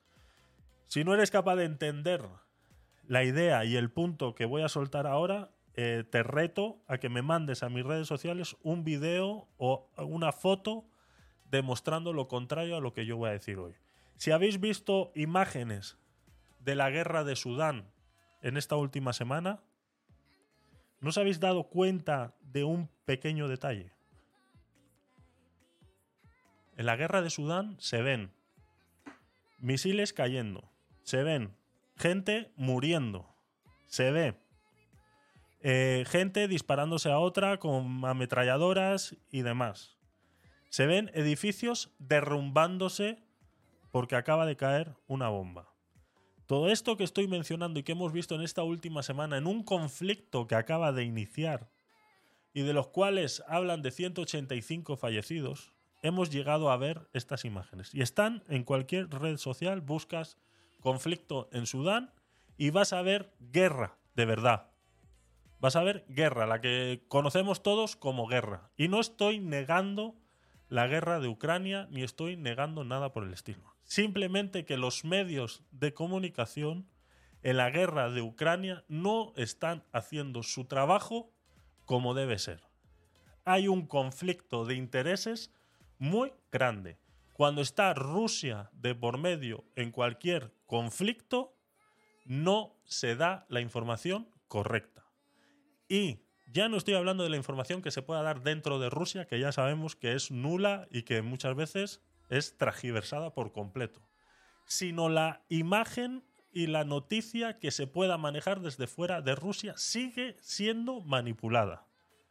Tú, a día de hoy, y te reto a que me mandes un vídeo de una bomba cayendo y que corresponda a Ucrania que lo puedas contrastar. No me busques una noticia de hace 20 años atrás de una bomba cayendo en un edificio con un pie de página que dice Ucrania. No te lo voy a aceptar porque te lo voy a, tra- te lo voy a tirar abajo rápido, porque otra cosa no, pero buscar en internet se me da muy bien. Entonces te reto. No hay. No hay. El conflicto en Ucrania no se está transmitiendo como es debido. Es una pequeña piedra que tiro ahí, sobre todo a los medios de comunicación, que lo único que hacen es manipular y transgiversar todo lo que está sucediendo. Y vuelvo y repito, no estoy negando que la guerra, de Ucrania no esté sucediendo. No estoy negando que Rusia eh, sea un genocida y que esté matando gente en Ucrania. No estoy negando eso. Simplemente estoy negando que la información no llega completa. Entonces, si yo no tengo la información completa, no puedo sacar un veredicto de opinión al respecto. Yo estoy en contra de Rusia, siempre lo he dicho. No puedo estar a favor nunca de nada de lo que un país comunista como Rusia pueda hacer. Por esa simple regla de tres, estoy a favor de Ucrania. Por, ese, por esa simple regla de tres. O sea, solamente por eso yo puedo decir que estoy a favor de Ucrania. Pero que la información que nos llega no es la real. En, una, en cuatro días de conflicto de Sudán hemos visto más balas y más eh, eh, misiles que en un año completo de eh, Ucrania. En Ucrania te enseñan edificios derrumbados y eh, poco más.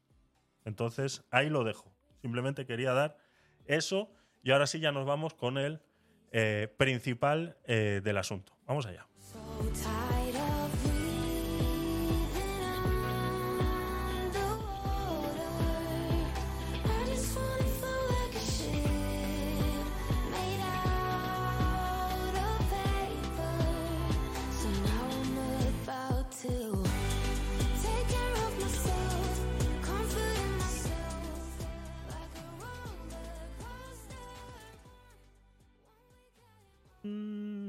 La vivienda en España.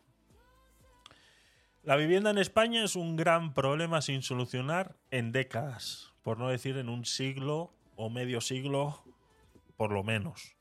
Es un problema que hemos vivido en todas las generaciones. Incluso hay una generación que se llama la generación del vacío, que es más o menos los que nacieron entre 1982 y 1992, en los cuales ni siquiera tuvieron eh, ningún tipo de ayudas en el momento en el que estaban en la edad media de adquirir una vivienda.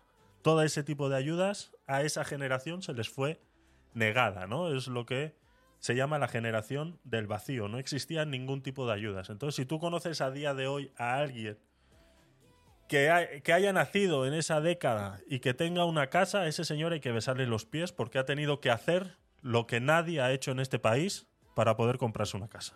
Eh, a no ser que lo haya heredado o lo que sea, ¿no? Hablando de circunstancias eh, normales. Eh, a ese señor, señora, hay que besarle los pies, porque el esfuerzo que han tenido que hacer y contra la marea que han tenido que luchar, no lo ha hecho ninguna otra generación, ni antes ni después. La de antes vivía en el mundo de las pesetas, eh, los pisos, eh, coches, inmuebles y demás se compraban con un billete encima de otro. Entonces, eh, y, que costaban pues el precio real que existía, ¿no? Y los de después vivían ya en el euro y han recibido todo tipo de ayudas en todo momento, ya sea por jóvenes, ya sea por familia numerosa, ya sea por lo que sea. Al fin y al cabo siempre han tenido algún tipo de ayudas que por ende han restado la presión por un lado y han podido liberarla por otra, ¿no? Entonces, el tema de vivienda es un tema muy controversial, es un tema que no se ha trabajado bien nunca, es un tema que ningún partido político en España ha sabido eh, eh, hacerlo bien y ahora nos encontramos pues que estamos a 39 días, 8 horas y 35 minutos de las elecciones municipales y quieren correr nuevamente en hacer una nueva ley de vivienda antes de las elecciones municipales, ¿no? Nos encontramos en eso, pues contra reloj nuevamente, así mismo como la del solo sí es sí, eh, pues estamos contra reloj ahora mismo para hacer una eh, ley de vivienda nueva. La nueva propuesta del Partido Socialista, eh, en acuerdo con Esquerra eh, Republicana y con EH Bildu, es eh, la aprobación en el Congreso de la ley de vivienda tras casi tres años de negociaciones. eh, tres años de negociaciones. Esto es, esto es lo mismo de siempre. ¿Qué estaban negociando? ¿Qué estaban negociando? A ver, o sea, de verdad, o sea, cuando, o sea, es que esto es, aquí es cuando yo eh, reivindico una vez más que este programa es para eso, es para que nos demos cuenta de que esto pasa muy desapercibido. ¿Tres años de negociaciones? ¿De qué? ¿De si Pedrito Sánchez eh, sigue como presidente? de si Esquerra Republicana y EH Bildu le regalan los votos para seguir como presidente, porque no sé qué negociaciones puede haber para llegar simplemente a... Se fijarán unas limitaciones en las subidas de todos los alquileres del 3% a partir de 2024 y una vez finalice el actual tope al 2%. Y luego, y luego de 2024, cuando termine el 2024 con el 3%, el tope del 3%, van a crear un índice basado en aires, burbujas eh, y jabones, que no, no han dicho ni cómo, ni de dónde, ni por qué, simplemente habrá que esperar. Esto es por ciencia infusa. Hay que esperar y tener mucha fe de que Pedrito Sánchez de aquí a 2024 tendrá una solución y un índice nuevo en el cual basar el precio del alquiler. Si poco te parece, todos los demás índices en los que ya se basa el precio del alquiler. Porque no nos olvidemos que la mayor parte del parque inmobiliario que está en alquiler a día de hoy eh, es, de, es de- es de tenencia eh, privada. Por ende, o están pagando una hipoteca que ya tienen un índice como el Euribor, o eh, si son grandes tenedores, pues tienen ciertas mejoras ahí y demás a la hora de tributar en Hacienda, pero sigue existiendo cualquier tipo de índice que obliga que esa persona tenedora de ese inmueble que lo pone en alquiler tenga o no que subir el precio, ¿no? El IPC, etcétera, etcétera, etcétera, etcétera. Entonces, eh, proponen esto, un 2% en, en lo que llevamos de año de 2023, un 3% para el 2024 y cuando finalice estos dos años, proponer un nuevo índice en el que basarse. Ahora bien, la letra pequeñita de esta pequeña eh, propuesta, que es lo que ya ellos han llegado a un acuerdo, pues vuelvo y repito, con los eh, secuestradores del gobierno. ¿no? Entonces, la letra pequeñita. Si tú hablas con cualquier economista y analizas estos datos, estas dos pequeñas frases, que es que tampoco hay mucho más, son dos datos muy fáciles. Analizas que ya le han puesto un tope del 2% a los alquileres este año, de un 3 al año siguiente, ¿eso qué quiere decir? Que ellos aseguran que el IPC va a estar por encima de eso. Entonces, si el IPC va a estar por encima, o ya está por encima del 2 este año, y va a estar por encima del 3 en 2024, por ende, esta ley tendría sentido y sería lo que ellos llaman topar los precios del alquiler para que no suban más allá de lo que podrían subir. Por ende, se entiende que el IPC va a estar por encima del 3% en 2024. Si hacemos un simple cálculo, eso nos quiere decir que cualquier tasa de interés de cualquier préstamo público privado o cualquier hipoteca, en 2024 es posible que lleguemos a estar en un 4,5 o un 5,5%. Eh, es topar los precios. Entonces, esto lo único que va a atraer es, como ya hemos dicho muchas veces, que la gente no quiera alquilar sus pisos. Entonces ahora es cuando entra pues todo el movimiento reaccionario político español en relación a esto es lo que proponemos, esto no es topar los precios, simplemente es frenar un poquito eso subida y que los tenedores de pisos no se quieran hacer millonarios a consta de poner sus bienes que han sudado en tener o que hayan heredado, pero que aunque los hayan heredado, porque es que eso también lo escuchas entre los políticos, es que, es que la gran mayoría de gente que tiene 5 o 6 pisos los ha heredado, como diciendo, no se los ha sudado, por ende se los podemos quitar o podemos decir que los pongan a precios baratos, porque como ellos no se lo han sudado, realmente no, no, pero no ha sido ellos, ha sido su abuelo, ha sido su padre, ha sido su, su tío, el que se lo sudó en su día. Por ende, el gasto eh, de fuerza que se haya hecho para adquirir ese piso puede ser más o puede ser menos, pero dentro de todos los años que ha tenido de adquisición tiene una revalorización. Entonces esa revalorización tiene que ser compensada de alguna manera. Entonces no puede venir un político a día de hoy a decidir qué hacer. Y es lo que están intentando con esto, ¿no? Intentar poner un tope a los precios. Entonces existen reacciones como la que vamos a poner ahora de eh, el tema este de eh, qué hacer con pues cuando te encuentras con personas como una señora de 65 años que tiene eh, unos cuantos pisos en alquiler y es considerada una gran tenedora como va a ser a partir de ahora. ¿no? Cuando se hicieron estas declaraciones en el programa Explica Vivienda de la Sexta y el señor Maestre, Antonio Maestre, respondió que tener más de seis pisos ya es considerado un gran tenedor, porque él lo ha dicho así, cuando la ley actual, o al menos hasta esta última propuesta, eh, es arriba de 10, ahora lo quieren bajar justamente a eso, a 6 eh, o 5 creo que era, no recuerdo bien el dato, pero eh, lo quieren rebajar eh, entre 4 o 5 viviendas de promedio, ¿no?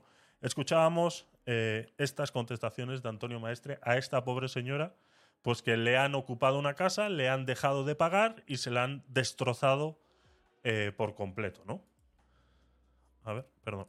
de alguna manera se siente señalada por, porque los propietarios se les señala como el problema, pero usted cree que ustedes son la solución. Yo, yo siempre digo, yo me pondría un letrero aquí diciendo, yo formo parte de la solución de la vivienda, porque yo tengo seis familias mm, en- eh, cu- cubierto su necesidad vital, que es la vivienda, y si no, el Estado no les ofrecería nada. Entonces, eh, se encontrarían verdaderamente en la calle. Bueno, hay Ya, soluciones. pero el Estado yo digo puede- que yo no soy el, problema. puede expropiar las viviendas y entonces se podría ofrecérselas. Lo que pasa es que tampoco seguramente no estaría de acuerdo. Pero usted, Pero usted por ejemplo, las viviendas, maestre. que podría expropiar las viviendas a, la- a los, a los mayores de cuatro, tener de cuatro viviendas, por ejemplo, y seguramente no La estarían de definición acuerdo. legal de un gran propietario es más de 10, ¿no? Vamos a Bueno, claro. pero- pero hay, una cosa es la definición legal. Yo creo que todos estaremos de acuerdo en que tener tres o cuatro viviendas ya está bastante, Rosa, que le quieren bastante bien. expropiar. O sea, eh, yo creo que ya está bastante bien, ¿no? O sea, una cosa es la ley y otra cosa es lo que me salga a mí de los cojones. O sea, prácticamente es eso lo que ha querido decir, ¿no? Una cosa es la ley, que diga que 10 viviendas es un gran tenedor, y otra cosa es lo que me salga a mí de los cojones, y a mí ahora mismo, en esta reivindicación que yo estoy haciendo, cuatro ya es bastante. Y creo que podemos estar todos de acuerdo. Pues no, no estamos todos de acuerdo. Lo siento mucho. Porque tú no sabes realmente el esfuerzo que ha tenido que hacer esa señora para tener esas cuatro viviendas. Y como dice, nos guste o no, puede cobrar más, puede cobrar menos, el arrendador puede ser mejor o peor persona, porque hay de todo en este mundo. Yo soy una persona que ha alquilado siempre, conozco todo tipo de arrendadores, todo tipo de arrendadores. Y soy experto detectando arrendadores eh, abusones y de todo tipo. Lo, conozco y aquí hemos discutido muchas veces de esos y a mí se me ha criticado eh, muchas veces porque tengo una doble vara de medir en ese sentido, ¿no? Porque yo lo he sufrido y yo sé lo que es ir a alquilar un piso y que de repente un tío te venga y te diga que son tres meses de fianza porque a él le sale de los cojones. Pues vale, pues muy bien. Pues yo a ti no te voy a alquilar. Esto es libre oferta y demanda.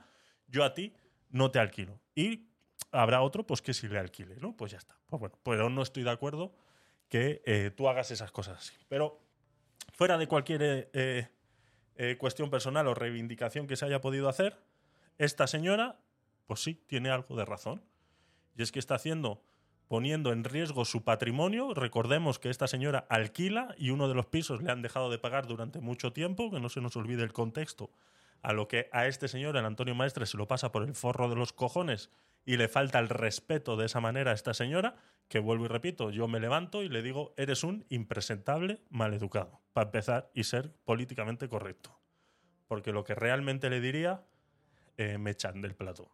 Entonces, eh, eh, abusar de tu posición de poder mediática, como es la de este señor Antonio Maestre, que le invitan a este, bueno, es la sexta, entendemos que se inviten a estos personajes a un canal como la sexta, ¿no? Pero que esta señora, dentro de su esfuerzo de tener cuatro viviendas, pues sí, está haciendo algo que el Estado no está haciendo. Y es verdad, el Estado no ha hecho nada para facilitar la adquisición de viviendas o que las personas vulnerables tengan acceso a una vivienda. No han hecho nada. Y se han visto en los mismos problemas que me he visto yo, tanto antes, cuando tenía 10 euros en el bolsillo, a después, cuando no he tenido problemas de dinero.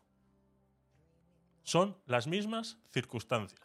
Y someter a las mismas circunstancias a dos personas en dos situaciones económicas completamente diferentes, lanzarlas al mercado, a intentar buscar algo como tan simple como una casa donde vivir, el gobierno no ha hecho nada. Y ahora de repente se les ilumina el, les ha venido así una iluminación del cielo, les han bañado con sabiduría y ahora de repente se acuerdan de que tienen a lo que se llamaba el Banco Malo o la Sareb.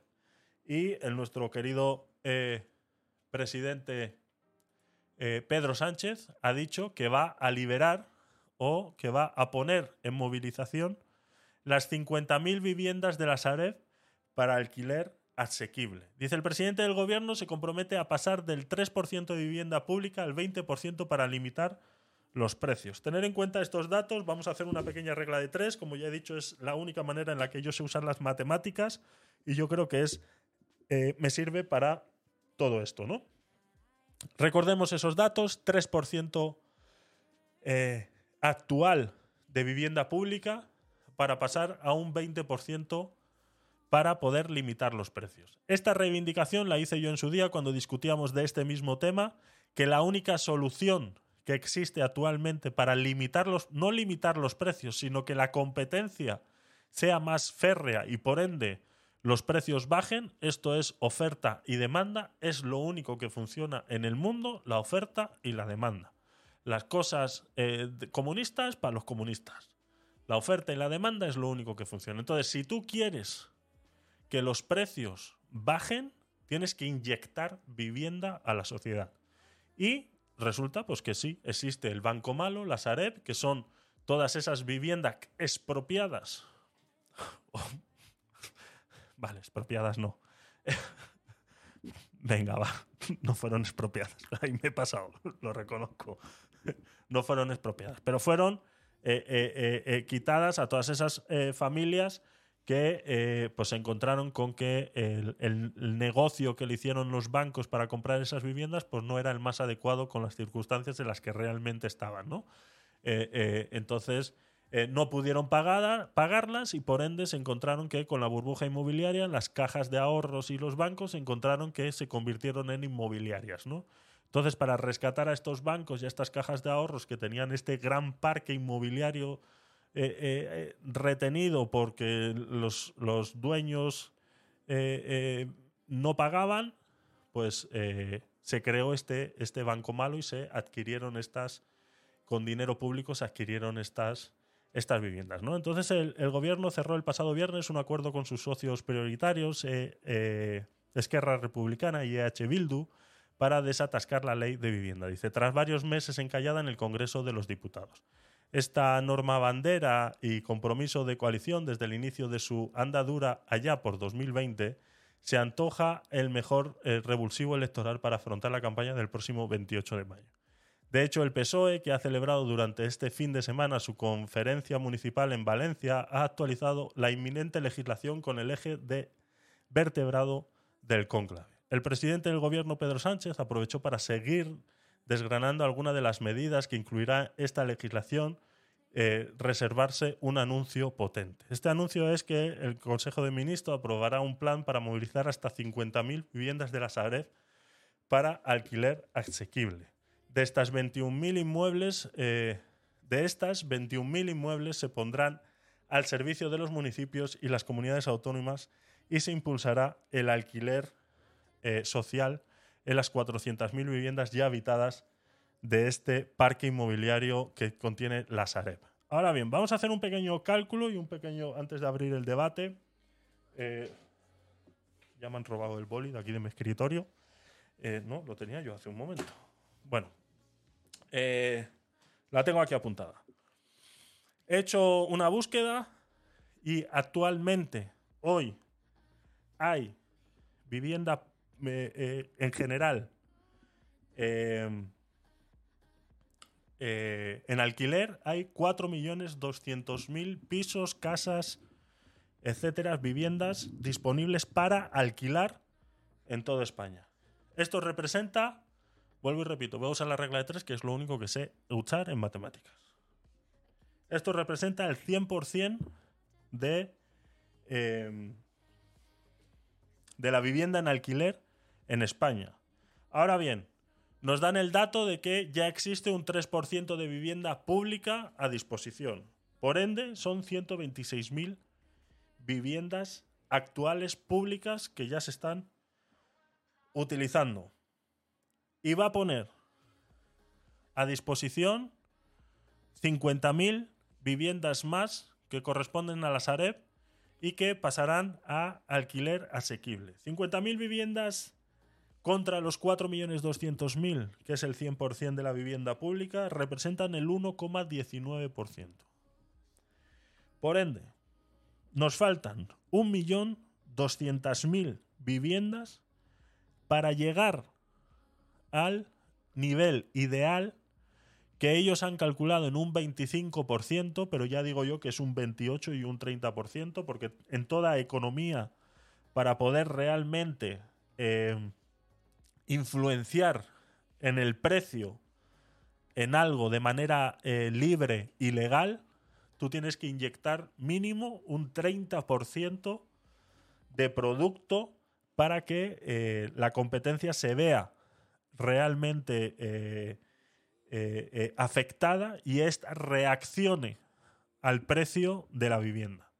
Ellos hablan de un 25% porque hablan eh, eh, de aquí a 2030, pero eh, yo ni para ti ni para mí lo pondría en un 28% real para que realmente esa inversión que va a hacer el Estado sea viable y sea factible para influenciar en el precio de luego toda la demás vivienda que tengamos en alquiler, ¿no? Entonces faltarían un millón 200.000 viviendas. La Sareb solamente consta con 50.000 viviendas disponibles ahora mismo. Entonces, eh, ¿de dónde va a salir el resto? Querido Pedrito Sánchez. Nuevamente, esto simplemente es una bomba de humo para distraer y eh, ganar electorados para las municipales y las generales a final de año. No tiene ningún otro sentido más. No tiene más. O sea, no hay manera ahora mismo. No hay ni siquiera dinero en las arcas del Estado para poder ponernos a construir como locos vivienda pública. No la hay. No la hay ahora mismo. Entonces, sí, es mi idea. Es lo que yo he dicho siempre. La única manera es inyectar vivienda. Pero es que ya estamos tarde. Ya estamos tarde. Esto se tenía que haber inyectado desde hace mucho tiempo. Me acuerdo cuando existía la, los PBO, eh, eh, la, vivienda eh, protegida de, o de vivienda oficial, creo que era, no recuerdo muy bien. Fue una idea que, que no caló porque se dejó gestionar a empresas privadas.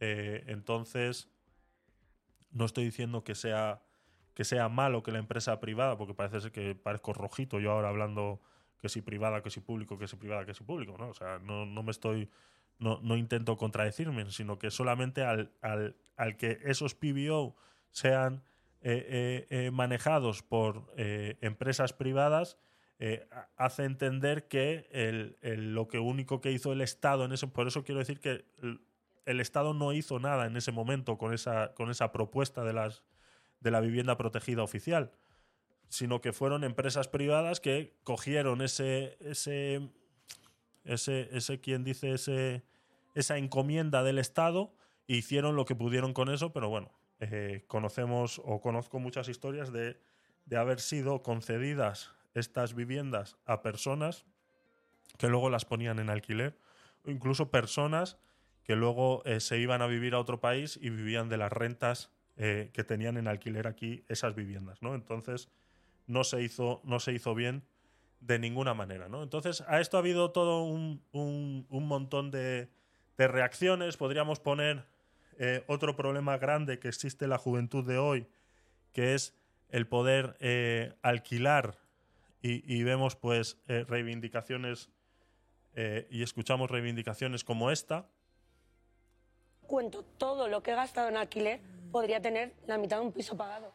Pero a mí no me han dado facilidades. Yo no tengo unos padres que me hayan podido pagar 40.000, 60.000 euros de hipoteca. Yo no he tenido una pareja para formar un futuro. El banco no me da esas facilidades y llevo cotizados desde que tenía 18 años.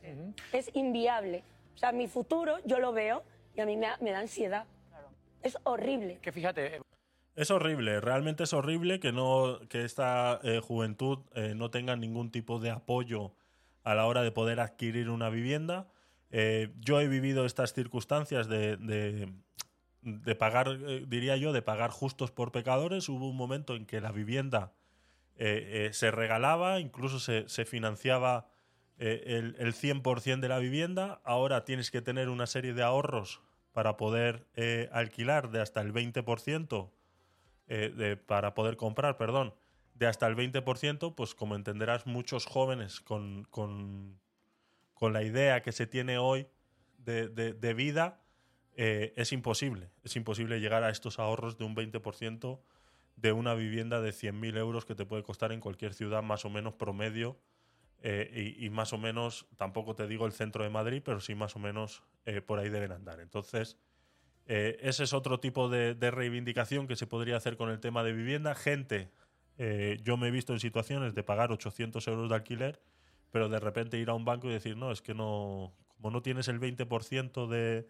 de, de ahorros, eh, por mucho que tú estés pagando 800 euros de alquiler, eso me dice a mí que no puedes pagar 300 de hipoteca. ¿no? Entonces, eh, es, es, es- es lo que está sucediendo con el tema de la vivienda. Los jóvenes lo están, lo están sufriendo mucho y entonces ahora viene el PP y eh, se, se sube al carro porque para mí eh, últimamente el PP es, eh, si muchos dicen que el PSOE es, es eh, parece ya más de derechas que de izquierdas por todo lo que está haciendo, pues yo diría exactamente al revés, que el PP ya parece más de izquierdas que de derechas por subirse al carro y sumarse a estas reivindicaciones y hacer propuestas absurdas como eh, dice el PP. ¿no? Es decir, el PP propone avalar con el 15% la compra de vivienda para jóvenes y la fianza de alquiler para rentas bajas. El líder del PP, Alberto, Alberto Núñez Feijóo, presentará este martes la propuesta una materia de vivienda de su partido que incluirá propuestas como avalar con un 15% la compra de la materia de la primera vivienda para jóvenes, perdón, así como el coste de la fianza del alquiler para rentas medias y bajas. Además, planteará medidas para hacer frente a la ocupación ilegal, que a su juicio es una ausencia clamorosa en la ley presentada por el gobierno del PSOE y Podemos. Bueno, ahí sí tiene razón que la parte de la ocupación es algo que seguramente va a faltar en cualquier propuesta de ley sobre vivienda del partido eh, PSOE y Podemos eh, faltará. Entonces, esta, esta propuesta de, de- del PP llega tarde, es una propuesta que a mí lo único que me da a entender es que, bueno, vamos a proponer algo para que parezca que nosotros también estamos trabajando, que realmente esto nos, nos preocupa, pero bueno, un 15%. Yo no sé de dónde sacan estas cifras, de verdad. Es que yo necesito que alguien explique. O sea, que es que es muy fácil ponerse en un atril y decir, vamos a avalar con el 15% eh, las compras de primera vivienda a los jóvenes. Primero, ¿quiénes son jóvenes? Segundo, el 15%. ¿Has calculado realmente cuántos jóvenes se quieren emancipar a día de hoy que necesitan una vivienda y a los cuales tú les vas a avalar con un 15%? ¿De dónde va a salir todo ese dinero? O sea, esto no es tan fácil. Si ya hablamos que eh, liberar 50.000 viviendas de la Sareb no va a ser nada, además que eh, estaba averiguando y la mayor parte de las viviendas de la Sareb, oh, sorpresa, están en Barcelona o eh, ciudades como Valencia y, y- demás, y, y poco más, y poco más, eh, creo que había algo por Murcia, algo así, pero poco más. La gran mayoría, más del 70%, están, oh, sorpresa, en Barcelona. Entonces, eh, al resto de España, esto, por eso digo que es que 50.000 viviendas, si sacan los cálculos, no va a hacer nada ahora mismo. O sea, no es una solución. Eso no es una solución. Simplemente es un parche para aparentar que se está haciendo algo de cara a las elecciones. Y esto del 15%, pues a mí me parece que intentaré averiguar un poquito más. Yo me lo he comido así de repente. Entonces, eh, es, es un poco, es un poco eh, forzado este, estas cosas, ¿no? Entonces, ese es el panorama de hoy con la vivienda. No sé, Joana, a ti qué te parece todo esto. Eh, ¿Qué podríamos sacar? Eh, no sé, es que no sé ni por dónde ni por dónde agarrarlo, de Aquí hay verdad. poco que sacar. Aquí hay poco que sacar, Javi. Bueno, eh, para empezar, el, de la prensa que yo he estado consultando, Sí. parece que el, el no tiene 50.000 viviendas ni loco, ¿vale? Tiene bastantes menos. Hmm. De esas bastantes menos que tiene, la inmensa mayoría están en un estado lamentable porque no se han mantenido y están sin construir, tienen defectos eh, inmensos como que le han arrancado el cableado, le han arrancado puertas, ventanas, rejas, todo lo que se tercie. Y eh, las que están un poco mejor están ocupadas, ¿vale? Claro. Entonces, ahí, bueno, Pues se, con han más- lanzado, se han lanzado, claro, con un fin puramente electoralista, a ver de dónde lo sacan. Y, y bueno, yo creo que la experiencia ya nos ha dicho a lo largo de la historia que cuando se intentan controlar los precios de esa forma y se intenta controlar un mercado, el precio sube de Claro. manera natural. Eso no, no es que yo esté siendo una genio eh, y una iluminada, eso nos lo ha dicho las tendencias del mercado a lo largo de la historia. Entonces probablemente lo que va a pasar es que eh, con razón los propietarios van a estar mucho más reticentes a Jesús María José, van a estar más reticentes a alquilar, se va, va a empeorar aún más el problema de la vivienda Claro. y no sé lo que terminará pasando, no sé qué idea iluminada se les ocurrirá para solventar el haber empeorado aún más las cosas, no lo sé, la verdad, no lo sé. A mí la verdad que me sorprende, me sorprende mucho, simplemente, bueno, no me sorprende que estén haciendo esto de cara a las elecciones, me sorprende mucho pues eso, ¿no? Que incluso haya gente que se crea que esto es un avance, ¿no? Como diciendo, al fin estas 50.000 viviendas van a servir para algo, ¿no? Al fin mi dinero de mis impuestos que se utilizó para rescatar a los bancos al final va a servir para algo, ¿no? O sea, la gente se llena la boca de una manera que digo, Dios mío, si supieran, ¿no? Y ahora, eh, eh, pues eso, ¿no? Si nos sumamos a los datos que tú acabas de dar, pues si ya no son 50 y son 30 y de las 30 eh, 10.000 están eh, devastadas y de las otras 20 que quedan, eh, 5.000 están sin terminar de construir y las otras 3.000 están ocupadas, pues eh, resulta que al final eh, nos quedamos en simplemente una reivindicación de campaña electoral que no va a servir para nada, ¿no? Y, y eso de topar los precios del 2% y 3%, pues lo dicho. Habrá gente que diga, pues ya no lo alquilo, prefiero dejarle la casa a mi sobrino y que la disfrute y, y ya está. Pero y lo maravilloso que es que mientras hablamos de las casas que tiene el Sareb y si le faltan las rejas o tienen el suelo de terrazo, no hablamos del Tito Berni y del caso de María Gamba. Claro, Por favor, exactamente, Javi. Es que exactamente. no estás en nada, macho. No, no, no, no, no, es que yo, es que le sigo la corriente a esta gentuza, de verdad. Caigo, caigo en su juego y es lo que tiene. Eh, tanto decir noticiero independiente, al final nos llevan por su camino. ¿Tú te has dado cuenta que nos dirigen al final? ¿Eh? A ver si espabilamos porque nos comen, ¿eh? Nos comen.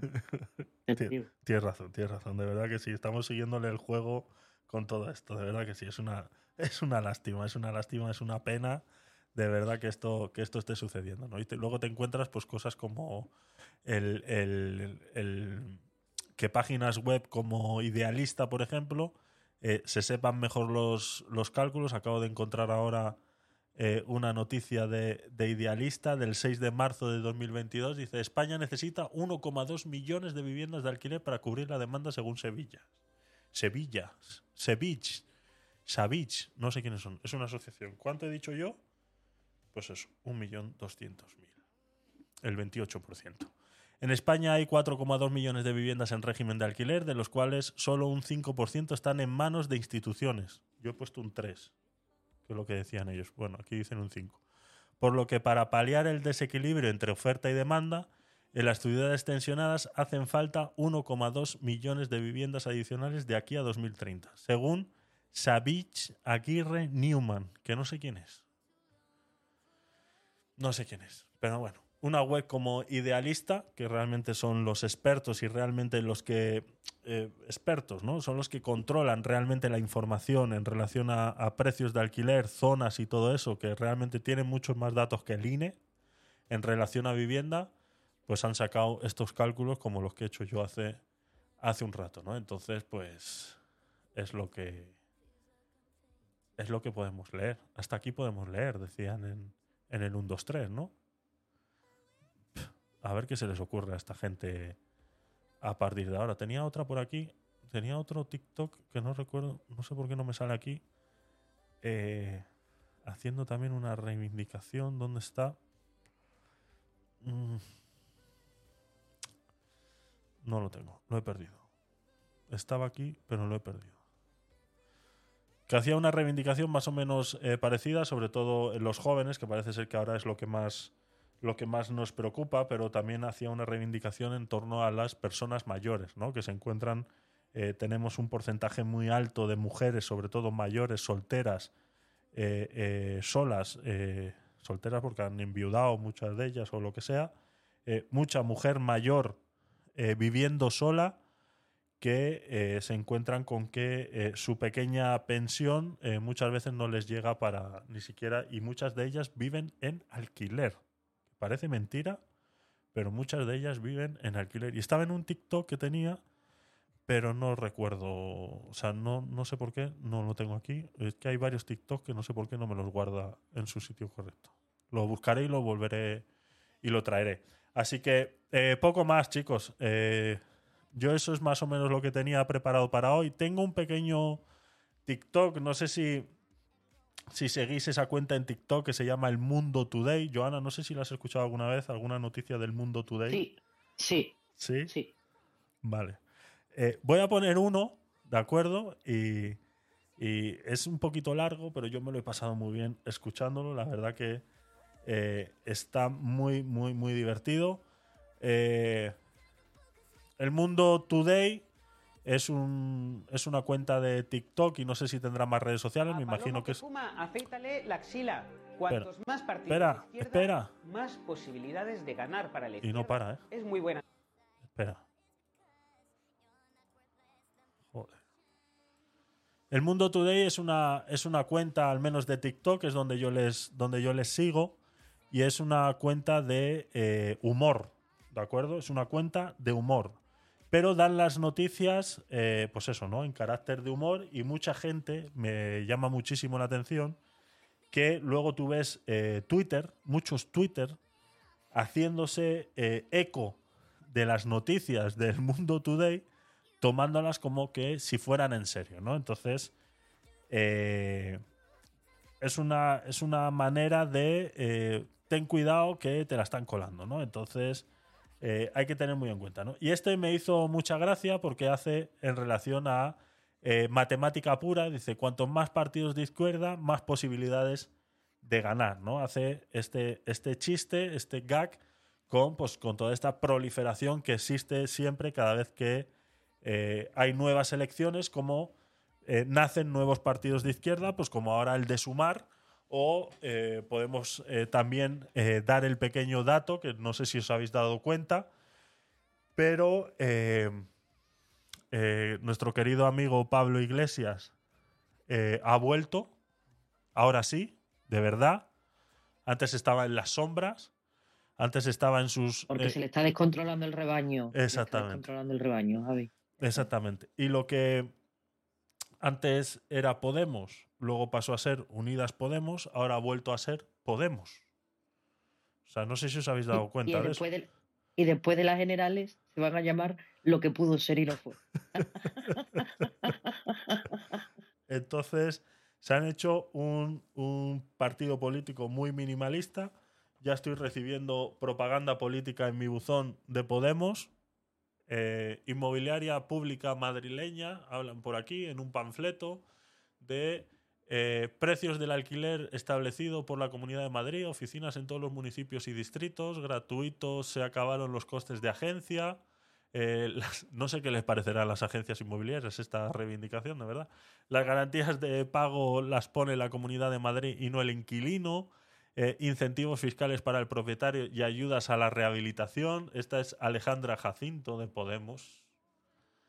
Reivindicaciones de Podemos. Ya están inundando los, los buzones. Lo hablábamos el viernes pasado, el domingo, perdón, en el aguacate sin hueso, los nuevos métodos de comunicación. pues Podemos eh, sigue haciéndolo de la manera tradicional, eh, matando árboles y demás. Entonces, tanto que reivindican, pues aquí os los estoy enseñando en el, en el, en el Twitch, en el Twitch, lo que me han mandado de Podemos. ¿no? Me ha llamado muchísimo la atención pues ese cambio de nombre continuo que por el cual sufren, que parece ser que van cambiando las cosas, y eh, Pablito Iglesias pues ha vuelto de nuevo a las andadas, ¿no? Entonces este, este TikTok del Mundo Today, que dura unos dos minutos y medio, hacen esta reivindicación y estas matemáticas puras, como ellos lo dicen, y lo que la izquierda cree que pasa cuando eh, proliferan los partidos eh, políticos de izquierda, ¿no? Es muy gracioso, vamos a verlo.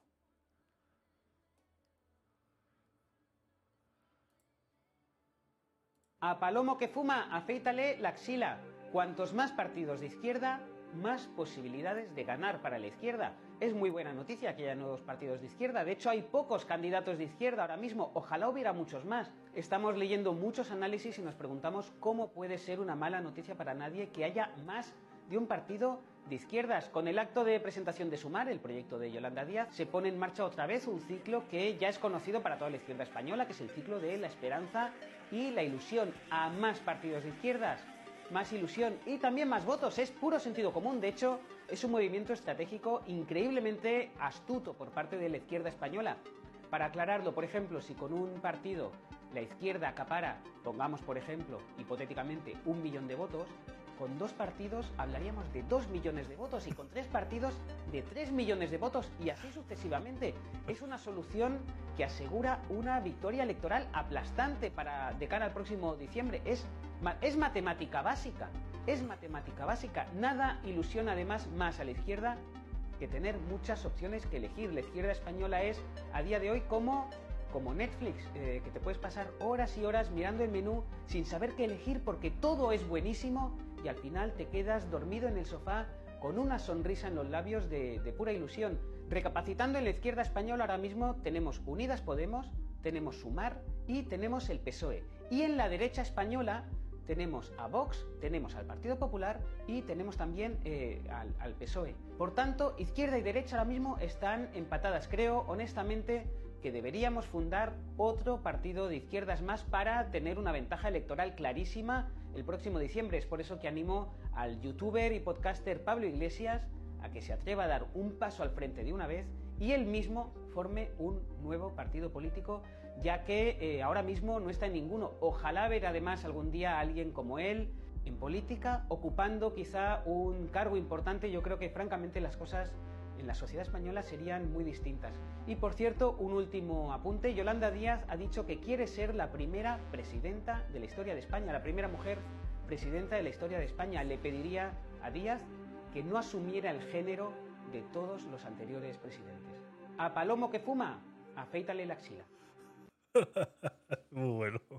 La verdad que ha estado.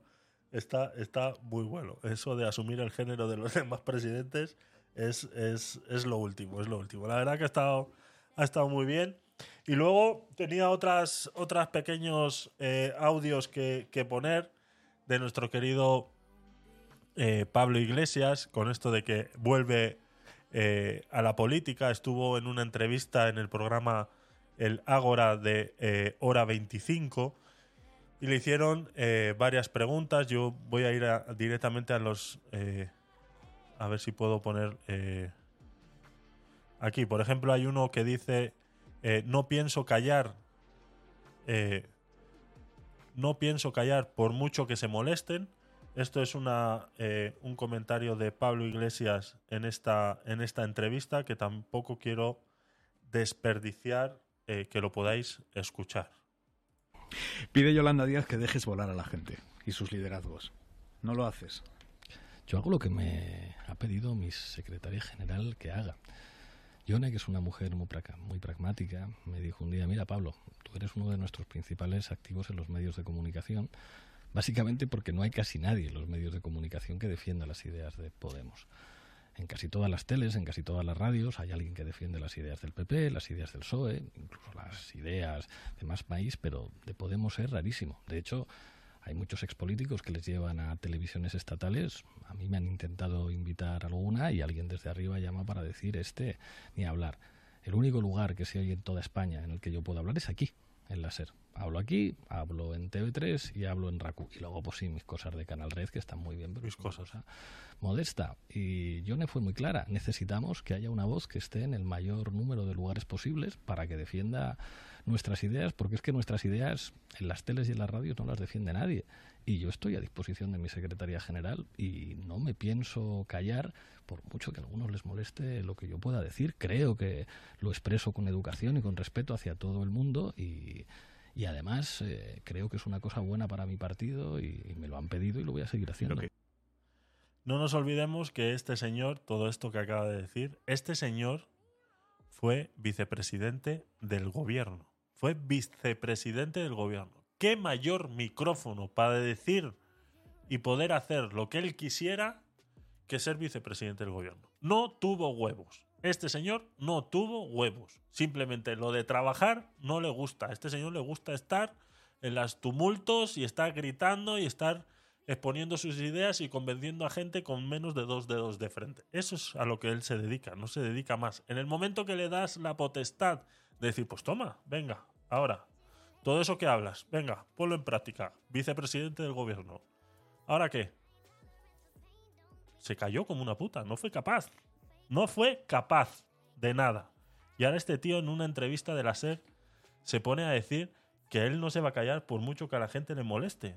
Es que puedes hablar todo lo que quieras en tus cosas, como dices, ¿no? En tus otras mierdas eh, varias, ¿no? Eh, como decía el de El Mundo Today, ¿no? El podcaster y youtuber eh, Pablo Iglesias, pues que haga sus mierdas y que le siga escuchando la misma mierda de gente que le sigue escuchando a este hombre. Entonces, que, pero que no se nos olvide que ya tuvo un micrófono como la vicepresidencia del gobierno y que no fue capaz de hacer absolutamente nada. Entonces, yo estoy dispuesto de que mi secretaria general, y no me pienso callar por mucho que a algunos le moleste, pues eh, no sé a qué se refiere realmente.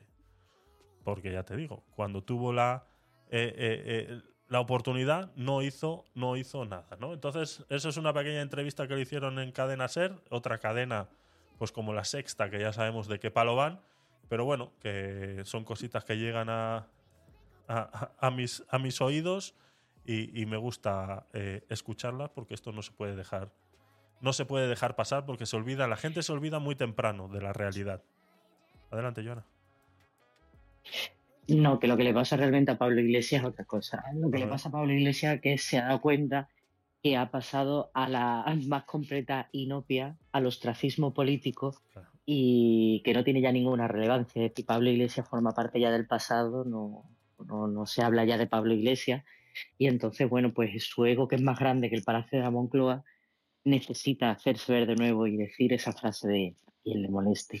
No es que no molesta, yo es que ya eres irrelevante, ¿entiendes? Has perdido toda credibilidad, tu proyecto político está muerto, tu proyecto político ha fracasado, has elegido mal a tus compañeros de viaje. eh, ¿Quién queda de los Podemos originales? Tú ten en cuenta que los que empezaron con él han creado un nuevo partido político, se han ido a Venezuela a robarle dinero a los venezolanos así es para hacer eh, esos informes de 10 páginas con por 500.000 euros, etcétera, etcétera. En definitiva, mm, e- eliges a Yolanda Díaz por delante de los que fundaron contigo el partido y ahora Yolanda Díaz sale diciendo que eres un machista, un retrógrado y que ella misma estaba en contra de su propio nombramiento. Yo ante todas estas afirmaciones me pregunto que dónde está la dignidad si tú estás en contra de tu propio nombramiento, pues si te queda un ápice de cordura y de coherencia, dices, no, mire usted, no acepto el cargo. Pero Claro. claro, cuando se hubiera escuchado a Yolanda Díaz en este país si no la llega a ser Pablo Iglesias vicepresidenta del gobierno? No la escucha ni su padre. Es garantizado, ¿entiendes? Para que ahora pague como pagan. Bueno, pues si entre ellos son tan traicioneros, imagínate lo que pueden llegar a hacer contra sus adversarios políticos y contra los ciudadanos que no piensan como ellos. Así A partir de ahí hasta una idea.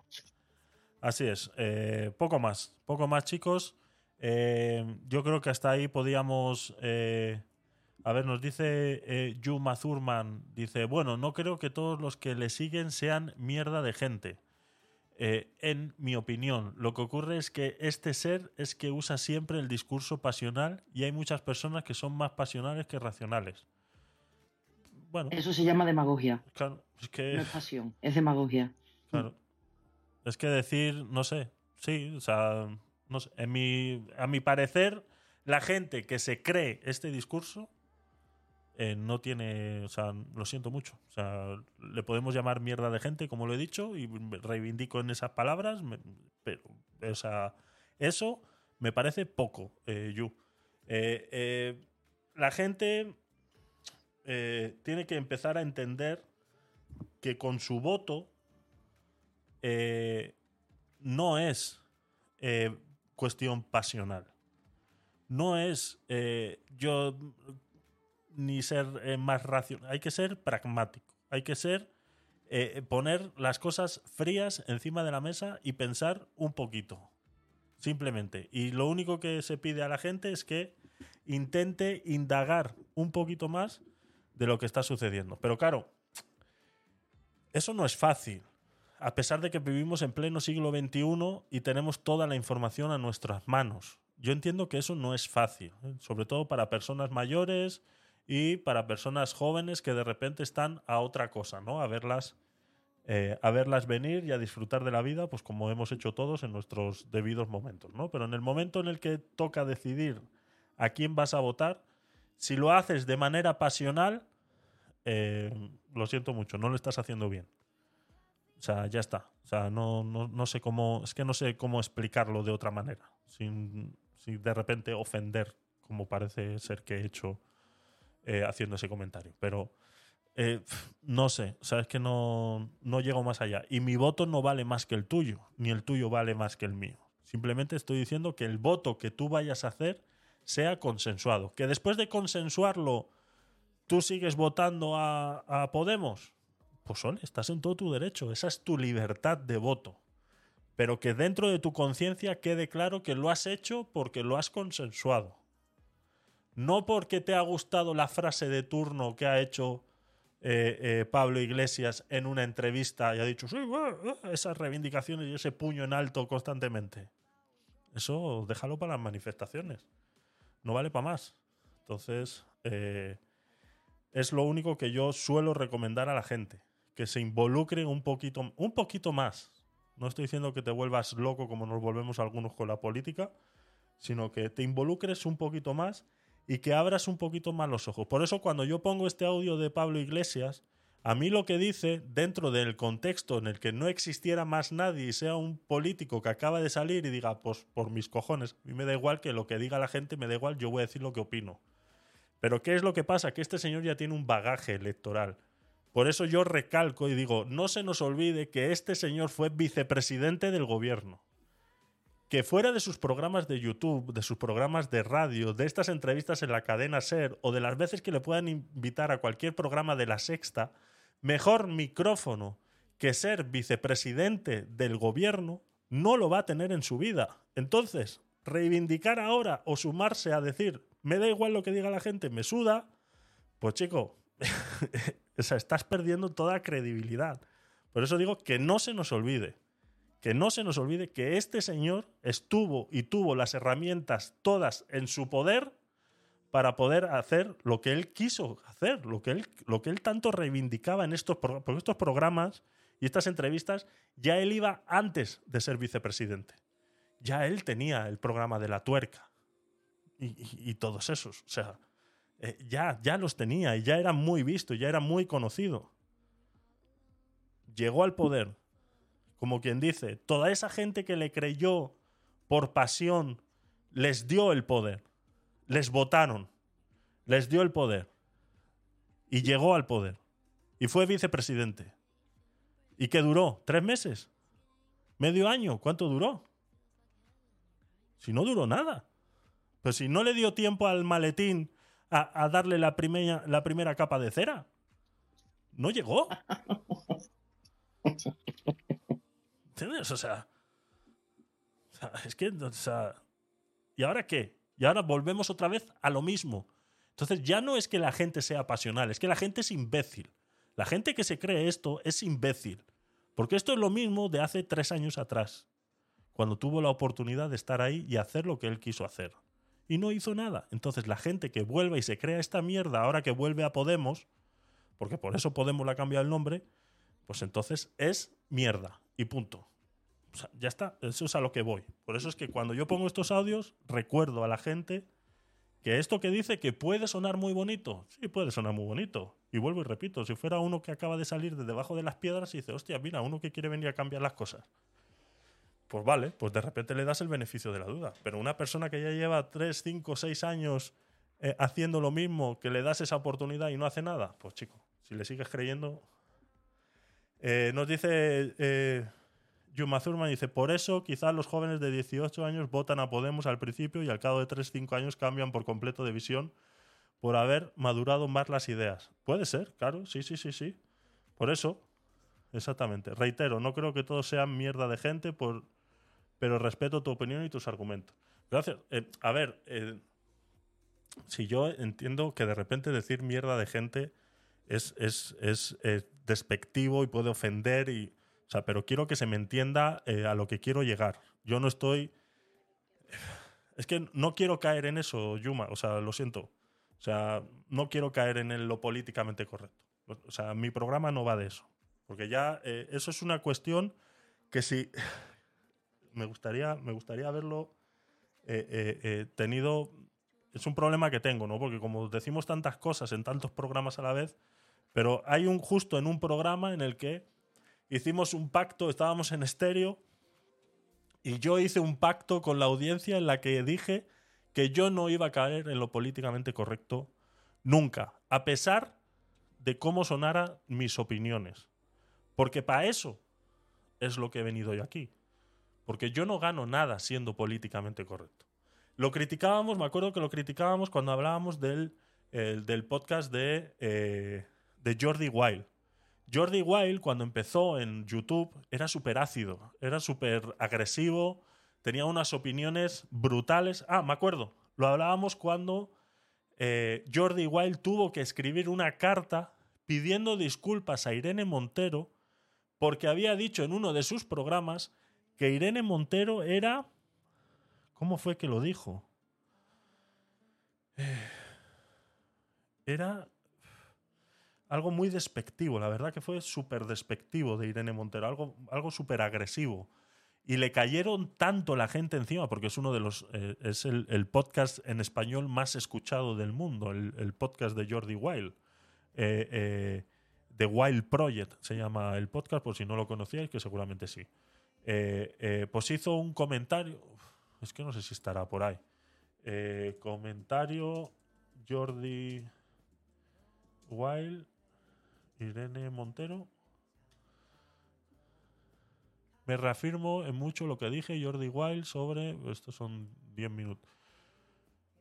Jordi Wild concluye su polémica sobre Irene Montero invitándola a su podcast. Veo mis, eh, mis propias imágenes y siento vergüenza ajena. El streamer se hizo viral hace unos días por un vídeo en el que criticaba la capacidad intelectual de la ministra. Así lo dijo. Capacidad intelectual de la ministra. Pues le cayó el mundo entero encima porque hizo ese comentario y tuvo que escribir una carta pidiendo disculpas a Irene Montero por haber hecho esa afirmación de capacidad intelectual. Y bueno, y te puede gustar más, te puede gustar menos ese comentario, igual de repente eh, capacidad intelectual, pues igual de repente eh, es un poco eh, despectivo más que nada por las personas que realmente sí tienen una capacidad intel- intelectual disminuida, incluirlos dentro de Irene Montero, pues igual realmente la ofensa es para otros y no para ella, ¿no? Entonces, cuando hablábamos de esta noticia, yo criticaba mucho a Jordi Wild por eso. Porque Jordi Wild siempre ha tenido estos, estos eh, comentarios que pueden sonar despectivos, pero no dejan de ser mi opinión hacia algo que está sucediendo en ese momento. Pero simplemente como se saca de contexto, como esto que yo acabo de decir ahora, de mierda de gente, se puede sacar de contexto y se puede utilizar. Y de repente en un rango de visualizaciones como las que tiene Jordi Wild, pues a mí me pasaría lo mismo que la gente vendría y me diría que eso es eh, eh, eh, eh, gratuito y que no debería de pasar, ¿no? Entonces, ¿qué es lo que pasa? Que yo estoy diciendo mierda de gente y estoy hablando generalizado sobre un votante de Podemos. Si tú te das por aludido, pues ese es tu problema. Aquí el ataque fue directo a Irene Montero. Entonces, es completamente diferente y él sí tuvo que realizar eso, pero vuelvo y repito, yo no quiero caer en esa, en esa cosa y voy a ir, eh, eh, voy a ser consecuente con todos los comentarios que yo pueda hacer aquí, porque para eso estoy. O sea, mm, no he venido yo aquí a reírle la gracia a nadie. O sea, no quiero que nadie venga a decirme nada. O sea, lo siento. O sea, puedes estar en contra de lo que estoy diciendo, por supuesto, estás en todo tu derecho de estar en contra, pero yo no me voy a estar rectificando constantemente cuando alguien venga y me diga, es que Javier, es que eso... Lo siento. eh, hay una frase que suelo decir mucho a la gente que me conoce y es que yo no vengo aquí a hacer amigos. Entonces, vengo a expresar mi opinión. El eslogan de mi canal es, le dan un micrófono a cualquiera. Como a mí no, me lo he comprado, aquí está y digo lo que me salga de los huevos. Eh, quiero que me entiendas, eh, Yu, lo que, lo que quiero... Eh, a ver, nos pone por aquí. Eh, te he entendido, pero piensa que no todo el mundo tiene la misma capacidad o madurez intelectual y por eso se creen discursos demagogos. Por supuesto, lo entiendo. Eh, lo entiendo, lo entiendo. Y es, y es la parte didáctica que intento hacer yo aquí. Es la parte didáctica que, que intento hacer y que me gustaría que llegara más gente de, este, de esta índole y me gusta escuchar a estas personas. Tengo, eh, tengo un, un- un reto personal en mi trabajo porque conozco dos o tres personas que son así, votantes férreos de Podemos y tenemos unas discusiones y unas... eh, eh, esto que hago yo aquí es, es pasar el rato. O sea, yo, mi, trabajo realmente es con esas tres personas de intentar hacerles entender que todo lo que dicen esta gente no es tan fácil como entender eso, ¿no? Entonces, es la parte didáctica. Eh, pues, es- pues sí, son algo imbéciles o limitados, pero a los jóvenes hay que darles la oportunidad del cambio que aún pueden estar en su fase de ajuste. Yo conozco muchas personas jóvenes capaces de hacer el cambio y que muchas veces no se les da la oportunidad por el simplemente hecho de ser jóvenes y que entendemos que estamos en un mundo en el que la política está hecha para personas mayores, ¿no? Y por eso vemos eh, partidos o países con presidentes con 78 años como, como tiene Estados Unidos, ¿no? Entonces, ese es otro comentario que yo, he hecho muchas veces y yo limitaría la política para, eh, para personas no mayores de la edad de jubilación. Eh, por ejemplo, en, en verdad no dije eso, ¿eh? me he corregido yo mismo. Lo acabo de hacer, algo que dije que no iba a hacer. Lo acabo de hacer. Dije 50 años. Yo no dejaba que alguien mayor a 50 años, a día de hoy, con la tecnología de hoy, o sea, yo categorizo hoy en día, y es un comentario que me han criticado mucho, y lo dije en estéreo en su día, lo he dicho varias veces aquí, creo que Joana me ha dicho, lo ha escuchado alguna vez, eh, a cómo está el mundo hoy, con la tecnología, las capacidades y a la velocidad que está yendo todo, una persona hoy con 50 años no está capacitada para entender a la velocidad que va el mundo. Una persona hoy con 50 años, o sea, que quiere decir que nació hace 50 años, en el 73, no está capacitada para entender el 100% de todo lo que está sucediendo en el mundo. No está, porque está adoctrinada sobre muchas cosas que se han asumido en el mundo y que han pasado desapercibidas y que el día de hoy esas personas creen que eso es un dogma. Y hablamos de cualquier tipo. Y, eh, eh, y es un comentario que he hecho muchas veces y que se me ha criticado porque estoy desvalorizando a las personas mayores de 50 años. Y no es eso. Hay mayores, personas mayores de 50 años capaces de hacer muchas cosas, pero la gran mayoría viven bajo un adoctrinamiento de la época. Y los que nacieron después, me incluyo en esa época, estamos ahí. Estamos rebañando. Rebañando, porque ya nacimos en una época donde las computadoras ya estaban, eh, eh, estaban eh, proliferando. Yo recuerdo que ya con siete años yo tenía un ordenador.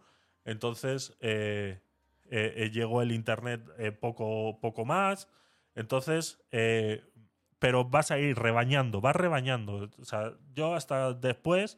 Y luego entramos en una época en la que se abandonó, se abandonó todo, ¿no? Esos, esos, esos niños nacidos en el año 2000, eh, 2010, pues que ahora tienen 20 años, 18, 20 años, 25 años, pues tú hablas mucho con ellos y están a otra onda ahora mismo. O sea, no, no han entendido nada.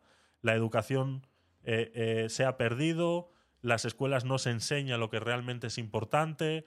Entonces, es, es un problema encontrar, encontrar un equilibrio, pero yo confío en que la juventud, tarde o temprano, aparecerá una, una generación que pueda realmente generar un cambio. Una generación que realmente pueda generar un cambio, ¿no? Eh, y por supuesto que a mí me gusta que digas lo que piensas sin matices. Gracias, eh, Yu. Agradezco que, que hagas ese comentario. Intento, pues eso, eh, eh, ser eh, natural, lo más natural posible. Y vuelvo y repito, si hice yo esta pequeña inversión que hice para salir a las redes, que ya llevaba muchos años haciéndolo en Twitter, eh, en el momento en el que Twitter se convirtió en la cloaca y ya no se podía tener un, un- debate sano, eh, pues fue que decidí entonces salir a las redes de esta manera, ¿no? Tanto eh, visualmente en Twitch como en estos canales donde me escucháis vosotros. Joana. He de decirte que hoy no le has hecho el noticiero a Carla. No, primero Carla ha venido tarde hoy. Entonces la tengo, uy, uy, uy, uy, la tengo medio castigada. ¿La tienes castigada? Sí. Está, Coño, está medio castigada. Ha llegado tarde, la tengo más- medio castigada, luego nos comprometimos a hacer algo, tampoco lo ha hecho, entonces la estoy ignorando el día de hoy. La estoy ignorando. Entonces es lo que pasa. se ríe, Carla se ríe. Carla solo se ríe. no, no, no, vamos a hacerlo, vamos a hacerlo, vamos a hacerlo antes de irnos. Eh, lo vamos a hacer. Eh, ganó el Madrid. Ah, ah, claro, claro. Esa es la última noticia que le importa a, Carla ahora mismo. Que ganó el Madrid. Eso quiere decir que estaba viendo el partido. Había partido hoy, ¿no? Por eso es que había poca gente hoy por aquí. Había partido hoy, claro. Eso es lo que tiene. Había un partido de qué? De la Champions. ¿Qué era lo que había? No sé. A saber, yo ni idea. Ni Ni idea, ni idea, ni idea. De la Champions, ¿ves? Había partido ya sabía yo. ya sabía yo que por, al- por algo había poca, había poca gente hoy. Es futbolera a tope. Ya estoy Sí, viendo, ya sí. estoy viendo. Ya nos vamos conociendo, ya nos vamos conociendo. Pues eh, poco más, eh, chicos.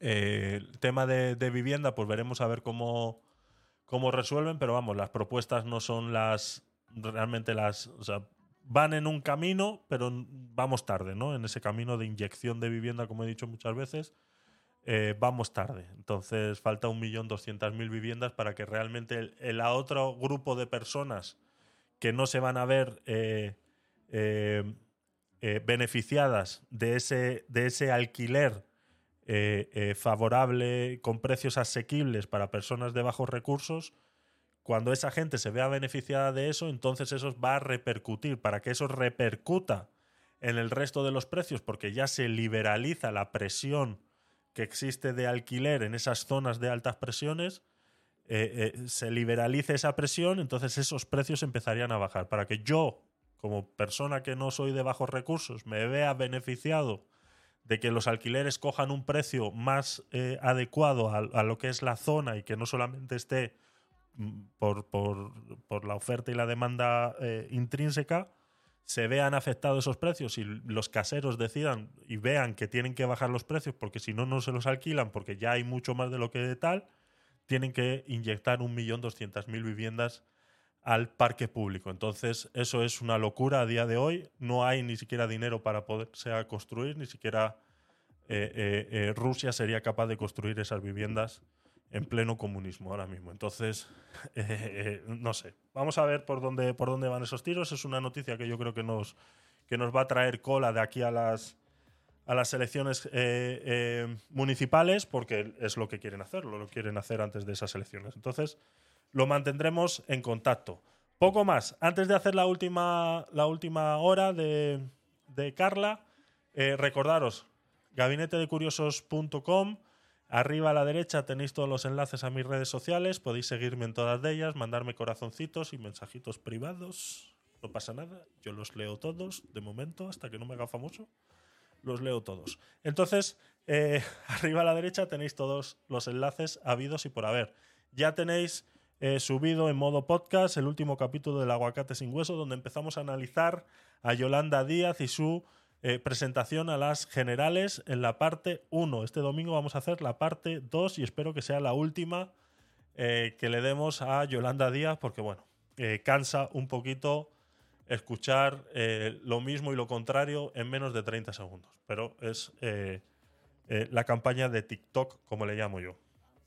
Tenéis también algo que está siendo bastante escuchado en modo diferido, no tanto en, en vivo, pero sí en diferido, los Bitcoin Quick Tips. Ya tenemos el capítulo número 6 y hablamos sobre un fenómeno que está sucediendo en el mundo y que poco se está hablando de él y que Estados Unidos pierde terreno frente a China en el poder del petróleo y del crudo y el dólar está perdiendo poder y cómo eso repercute en las criptomonedas y sobre todo en Bitcoin. Ya lo tenéis el capítulo número 6 eh, subido, también en modo podcast y en modo eh, vídeo en el canal de YouTube, donde analizamos el precio también. Y luego, pues todos los podcast night. Lo tenéis ya en gabinetedecuriosos.com.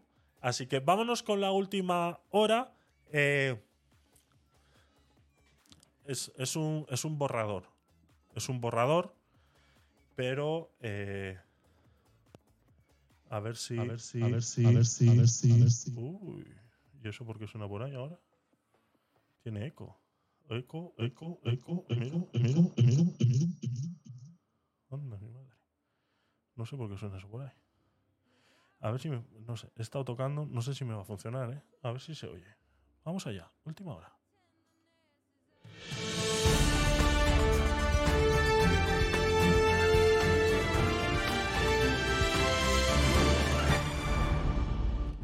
Estados Unidos, urgente. Se derrumba un estacionamiento tras una explosión en el Bajo Manhattan, Nueva York. Decenas de personas han quedado atrapadas y heridas bajo los escombros. Dice el ministro de Asuntos Exteriores de Rusia, Sergei Lavrov, ha llegado este martes a Venezuela, el segundo destino de su gira por América Latina que lleva a cabo el, del 17 al 21 de abril. Caracas, 18 de abril. Hashtag Rusia-Venezuela.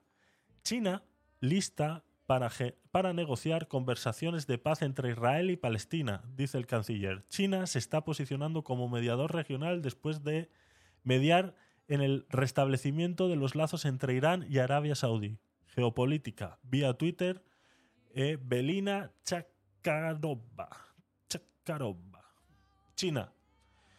Lo hablamos en el, en el capítulo de los Bitcoin Quick Tips, todo lo que está haciendo China y cómo se está blanqueando a este país como mediador en muchos conflictos, pero que a su vez está haciendo lazos con Arabia Saudí para eh, mover el petróleo del mundo, cosa que a Estados Unidos no le está haciendo ninguna gracia. Echadle un vistazo en los Bitcoin Quick Tips en el capítulo número 6 que hablo sobre este blanqueamiento de China y cómo eh, se está posicionando geopolíticamente posicionada y ahora monetariamente utilizando el yuan como herramienta de eh, negociación del crudo que sale de Arabia Saudí.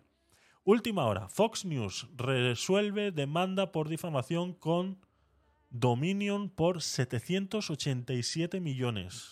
Me mandas un enlace de Twitter y dice eh, Breaking News. Es que no sé quién es. Quién, Dominion. No sé quién es. Esta es nueva para mí. Me la guardo. Y la discutimos. Última hora. Durísimo golpe a los pedófilos. El gobernador de Florida, Ron DeSantis, firma el proyecto de ley aprobado por el Senado republicano para aplicar la pena de muerte a los violadores de niños. Vía Twitter, Eduardo Menoni. Dice, los padres emiten una advertencia después de que su hijo muere mientras intentaba un desafío mortal de TikTok que involucra una droga común en el hogar vía Twitter de Gateway Pundit. Esto es lo que hemos hablado muchas veces de TikTok y eh, estos desafíos y estos trending que hacen eh, la juventud. Y bueno, les enseñamos en las escuelas a meterse el dedo en el culito para satisfacerse sexualmente, pero luego en TikTok podemos ver eh, herramientas de cómo herirse. Pues eso. Entonces, eh, cosas, cosas, cosas, cosas, cosas. Ahora lo ponemos. Eh, última hora, al menos un muerto y cinco heridos en derrumbe de estacionamientos en Nueva York vía BNO New Lives. Y nos eh, aclara Carla, Dominion son las máquinas con voto electrónico. Ah, ah, me interesa eso. Me interesa. Me interesa. Vale, le vamos a dar una le vamos a dar una investigación. Venga, pues hasta ahí las últimas noticias de nuestra querida corresponsal de última noticia, Carla María. Bienvenida, tarde, pero bienvenida.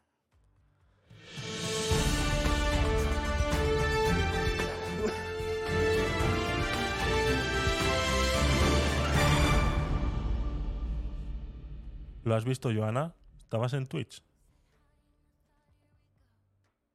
No, joder, no lo he visto. Ah, no lo has visto. No lo has visto. Es que no estoy conectado a Twitch. Bueno. Lo siento.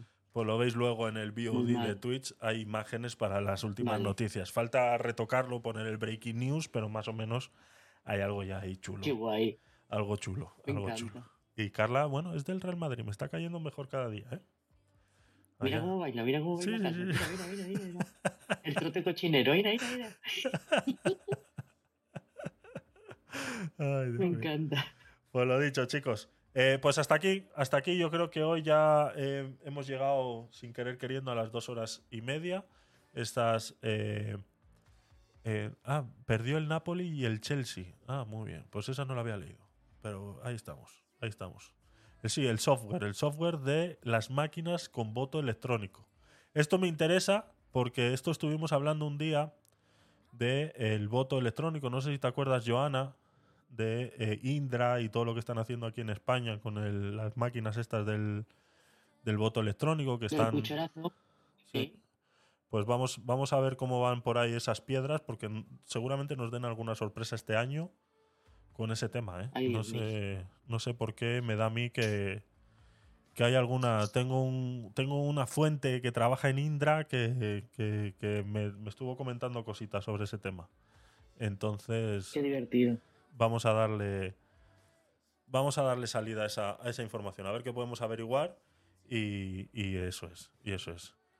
Eh, así que nada eh, dice dice Yu Mazurman ya, ya estamos ya estamos peleando estamos peleando. Dice Carla no es del Real Madrid es del Napoli dice exacto Yu solo bromeo con el Madrid Yo, yo porque está picada, porque el suyo no ha pasado.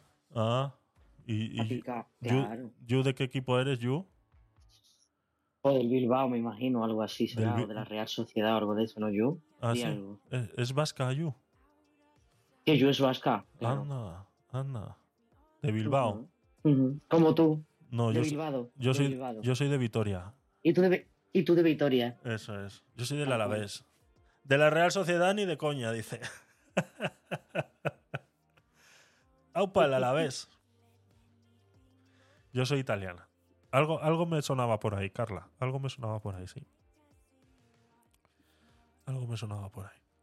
Bueno, pues eh, poco más, chicos. La verdad que ha sido eh, un placer estar aquí con vosotros un día más en los Podcast Night. Ya llevamos por el episodio 71. Se dice rápido, Joana. Yo es que lo flipo. Cada vez que va uno y otro y otro y otro y eso va sumando y eso va sumando, yo no sé si voy a empezar a quitar el número o qué hacemos. Cuando llegamos al 100 quitamos el número. No lo quite. ¿No? No, no, a mí me gustan los números. Me gustan. Vale, vale. vale. Pues, pues lo dicho, chicos. Eso se muchas. queda. Eso es. Perfecto. Pues ya está decidido, ya está. Esto es consensuado. Esto es así. Soy del Athletic. Y después de cualquiera que no sea el Real Madrid o Barça. Ajá. El Betty. Del Betty, por ejemplo. O del Sevilla. Ole, ole. Yo prefiero el Sevilla. ¿Sí? Y, y Jesús es del Sí. Betty. Y tu hijo del Betis también. Mi niño. Tu mi niño, niño del del Betis. Mi niño del Betis. Y tú del Sevilla. Sí. Menuda guerra. Hombre, aquí no nos aburrimos nunca, Javi. ¿eh? Y el padre tiraba más para el Sevilla, pero ahora como el niño tira para el Betis, abandona el gusto de la madre y se va para el Betis. Claro, claro. A ver, a insolente, qué insolente. Así es, así es. Así es. Última, última noticia que nos pone Carla, para no irnos sin, sin leerla, dice, el alcalde de Nueva York, Eric Adams, declara la guerra a la carne y los lácteos para combatir el cambio climático. Definitivamente en la clase, en la clase política a nivel mundial no cabe un tonto más. Vía Twitter. Sí que es increíble. Mi abuelo decía, dice, todo el todo el día matando tontos y cada día hay más, macho. Yo no sé por qué. Exactamente. No sabio, qué sabio. Es que de verdad es increíble. No tentemos, yo os invito a que no tentemos la suerte diciendo que no cabe un tonto más porque llegan unos pocos. ¿eh? Así Exactamente. que modular vuestras palabras porque llegan más. sí. Exactamente. Sin querer quererlo estáis llamando al desastre. Estáis llamando al desastre. Pues lo dicho, chicas. eh, muchas gracias por estar ahí. Sabéis que os quiero mucho, aprecio mucho vuestra compañía y que compartáis estos momentos conmigo. Y lo dicho, nos vemos el viernes en el Podcast Night número 72. Un poquito de música y nos vamos.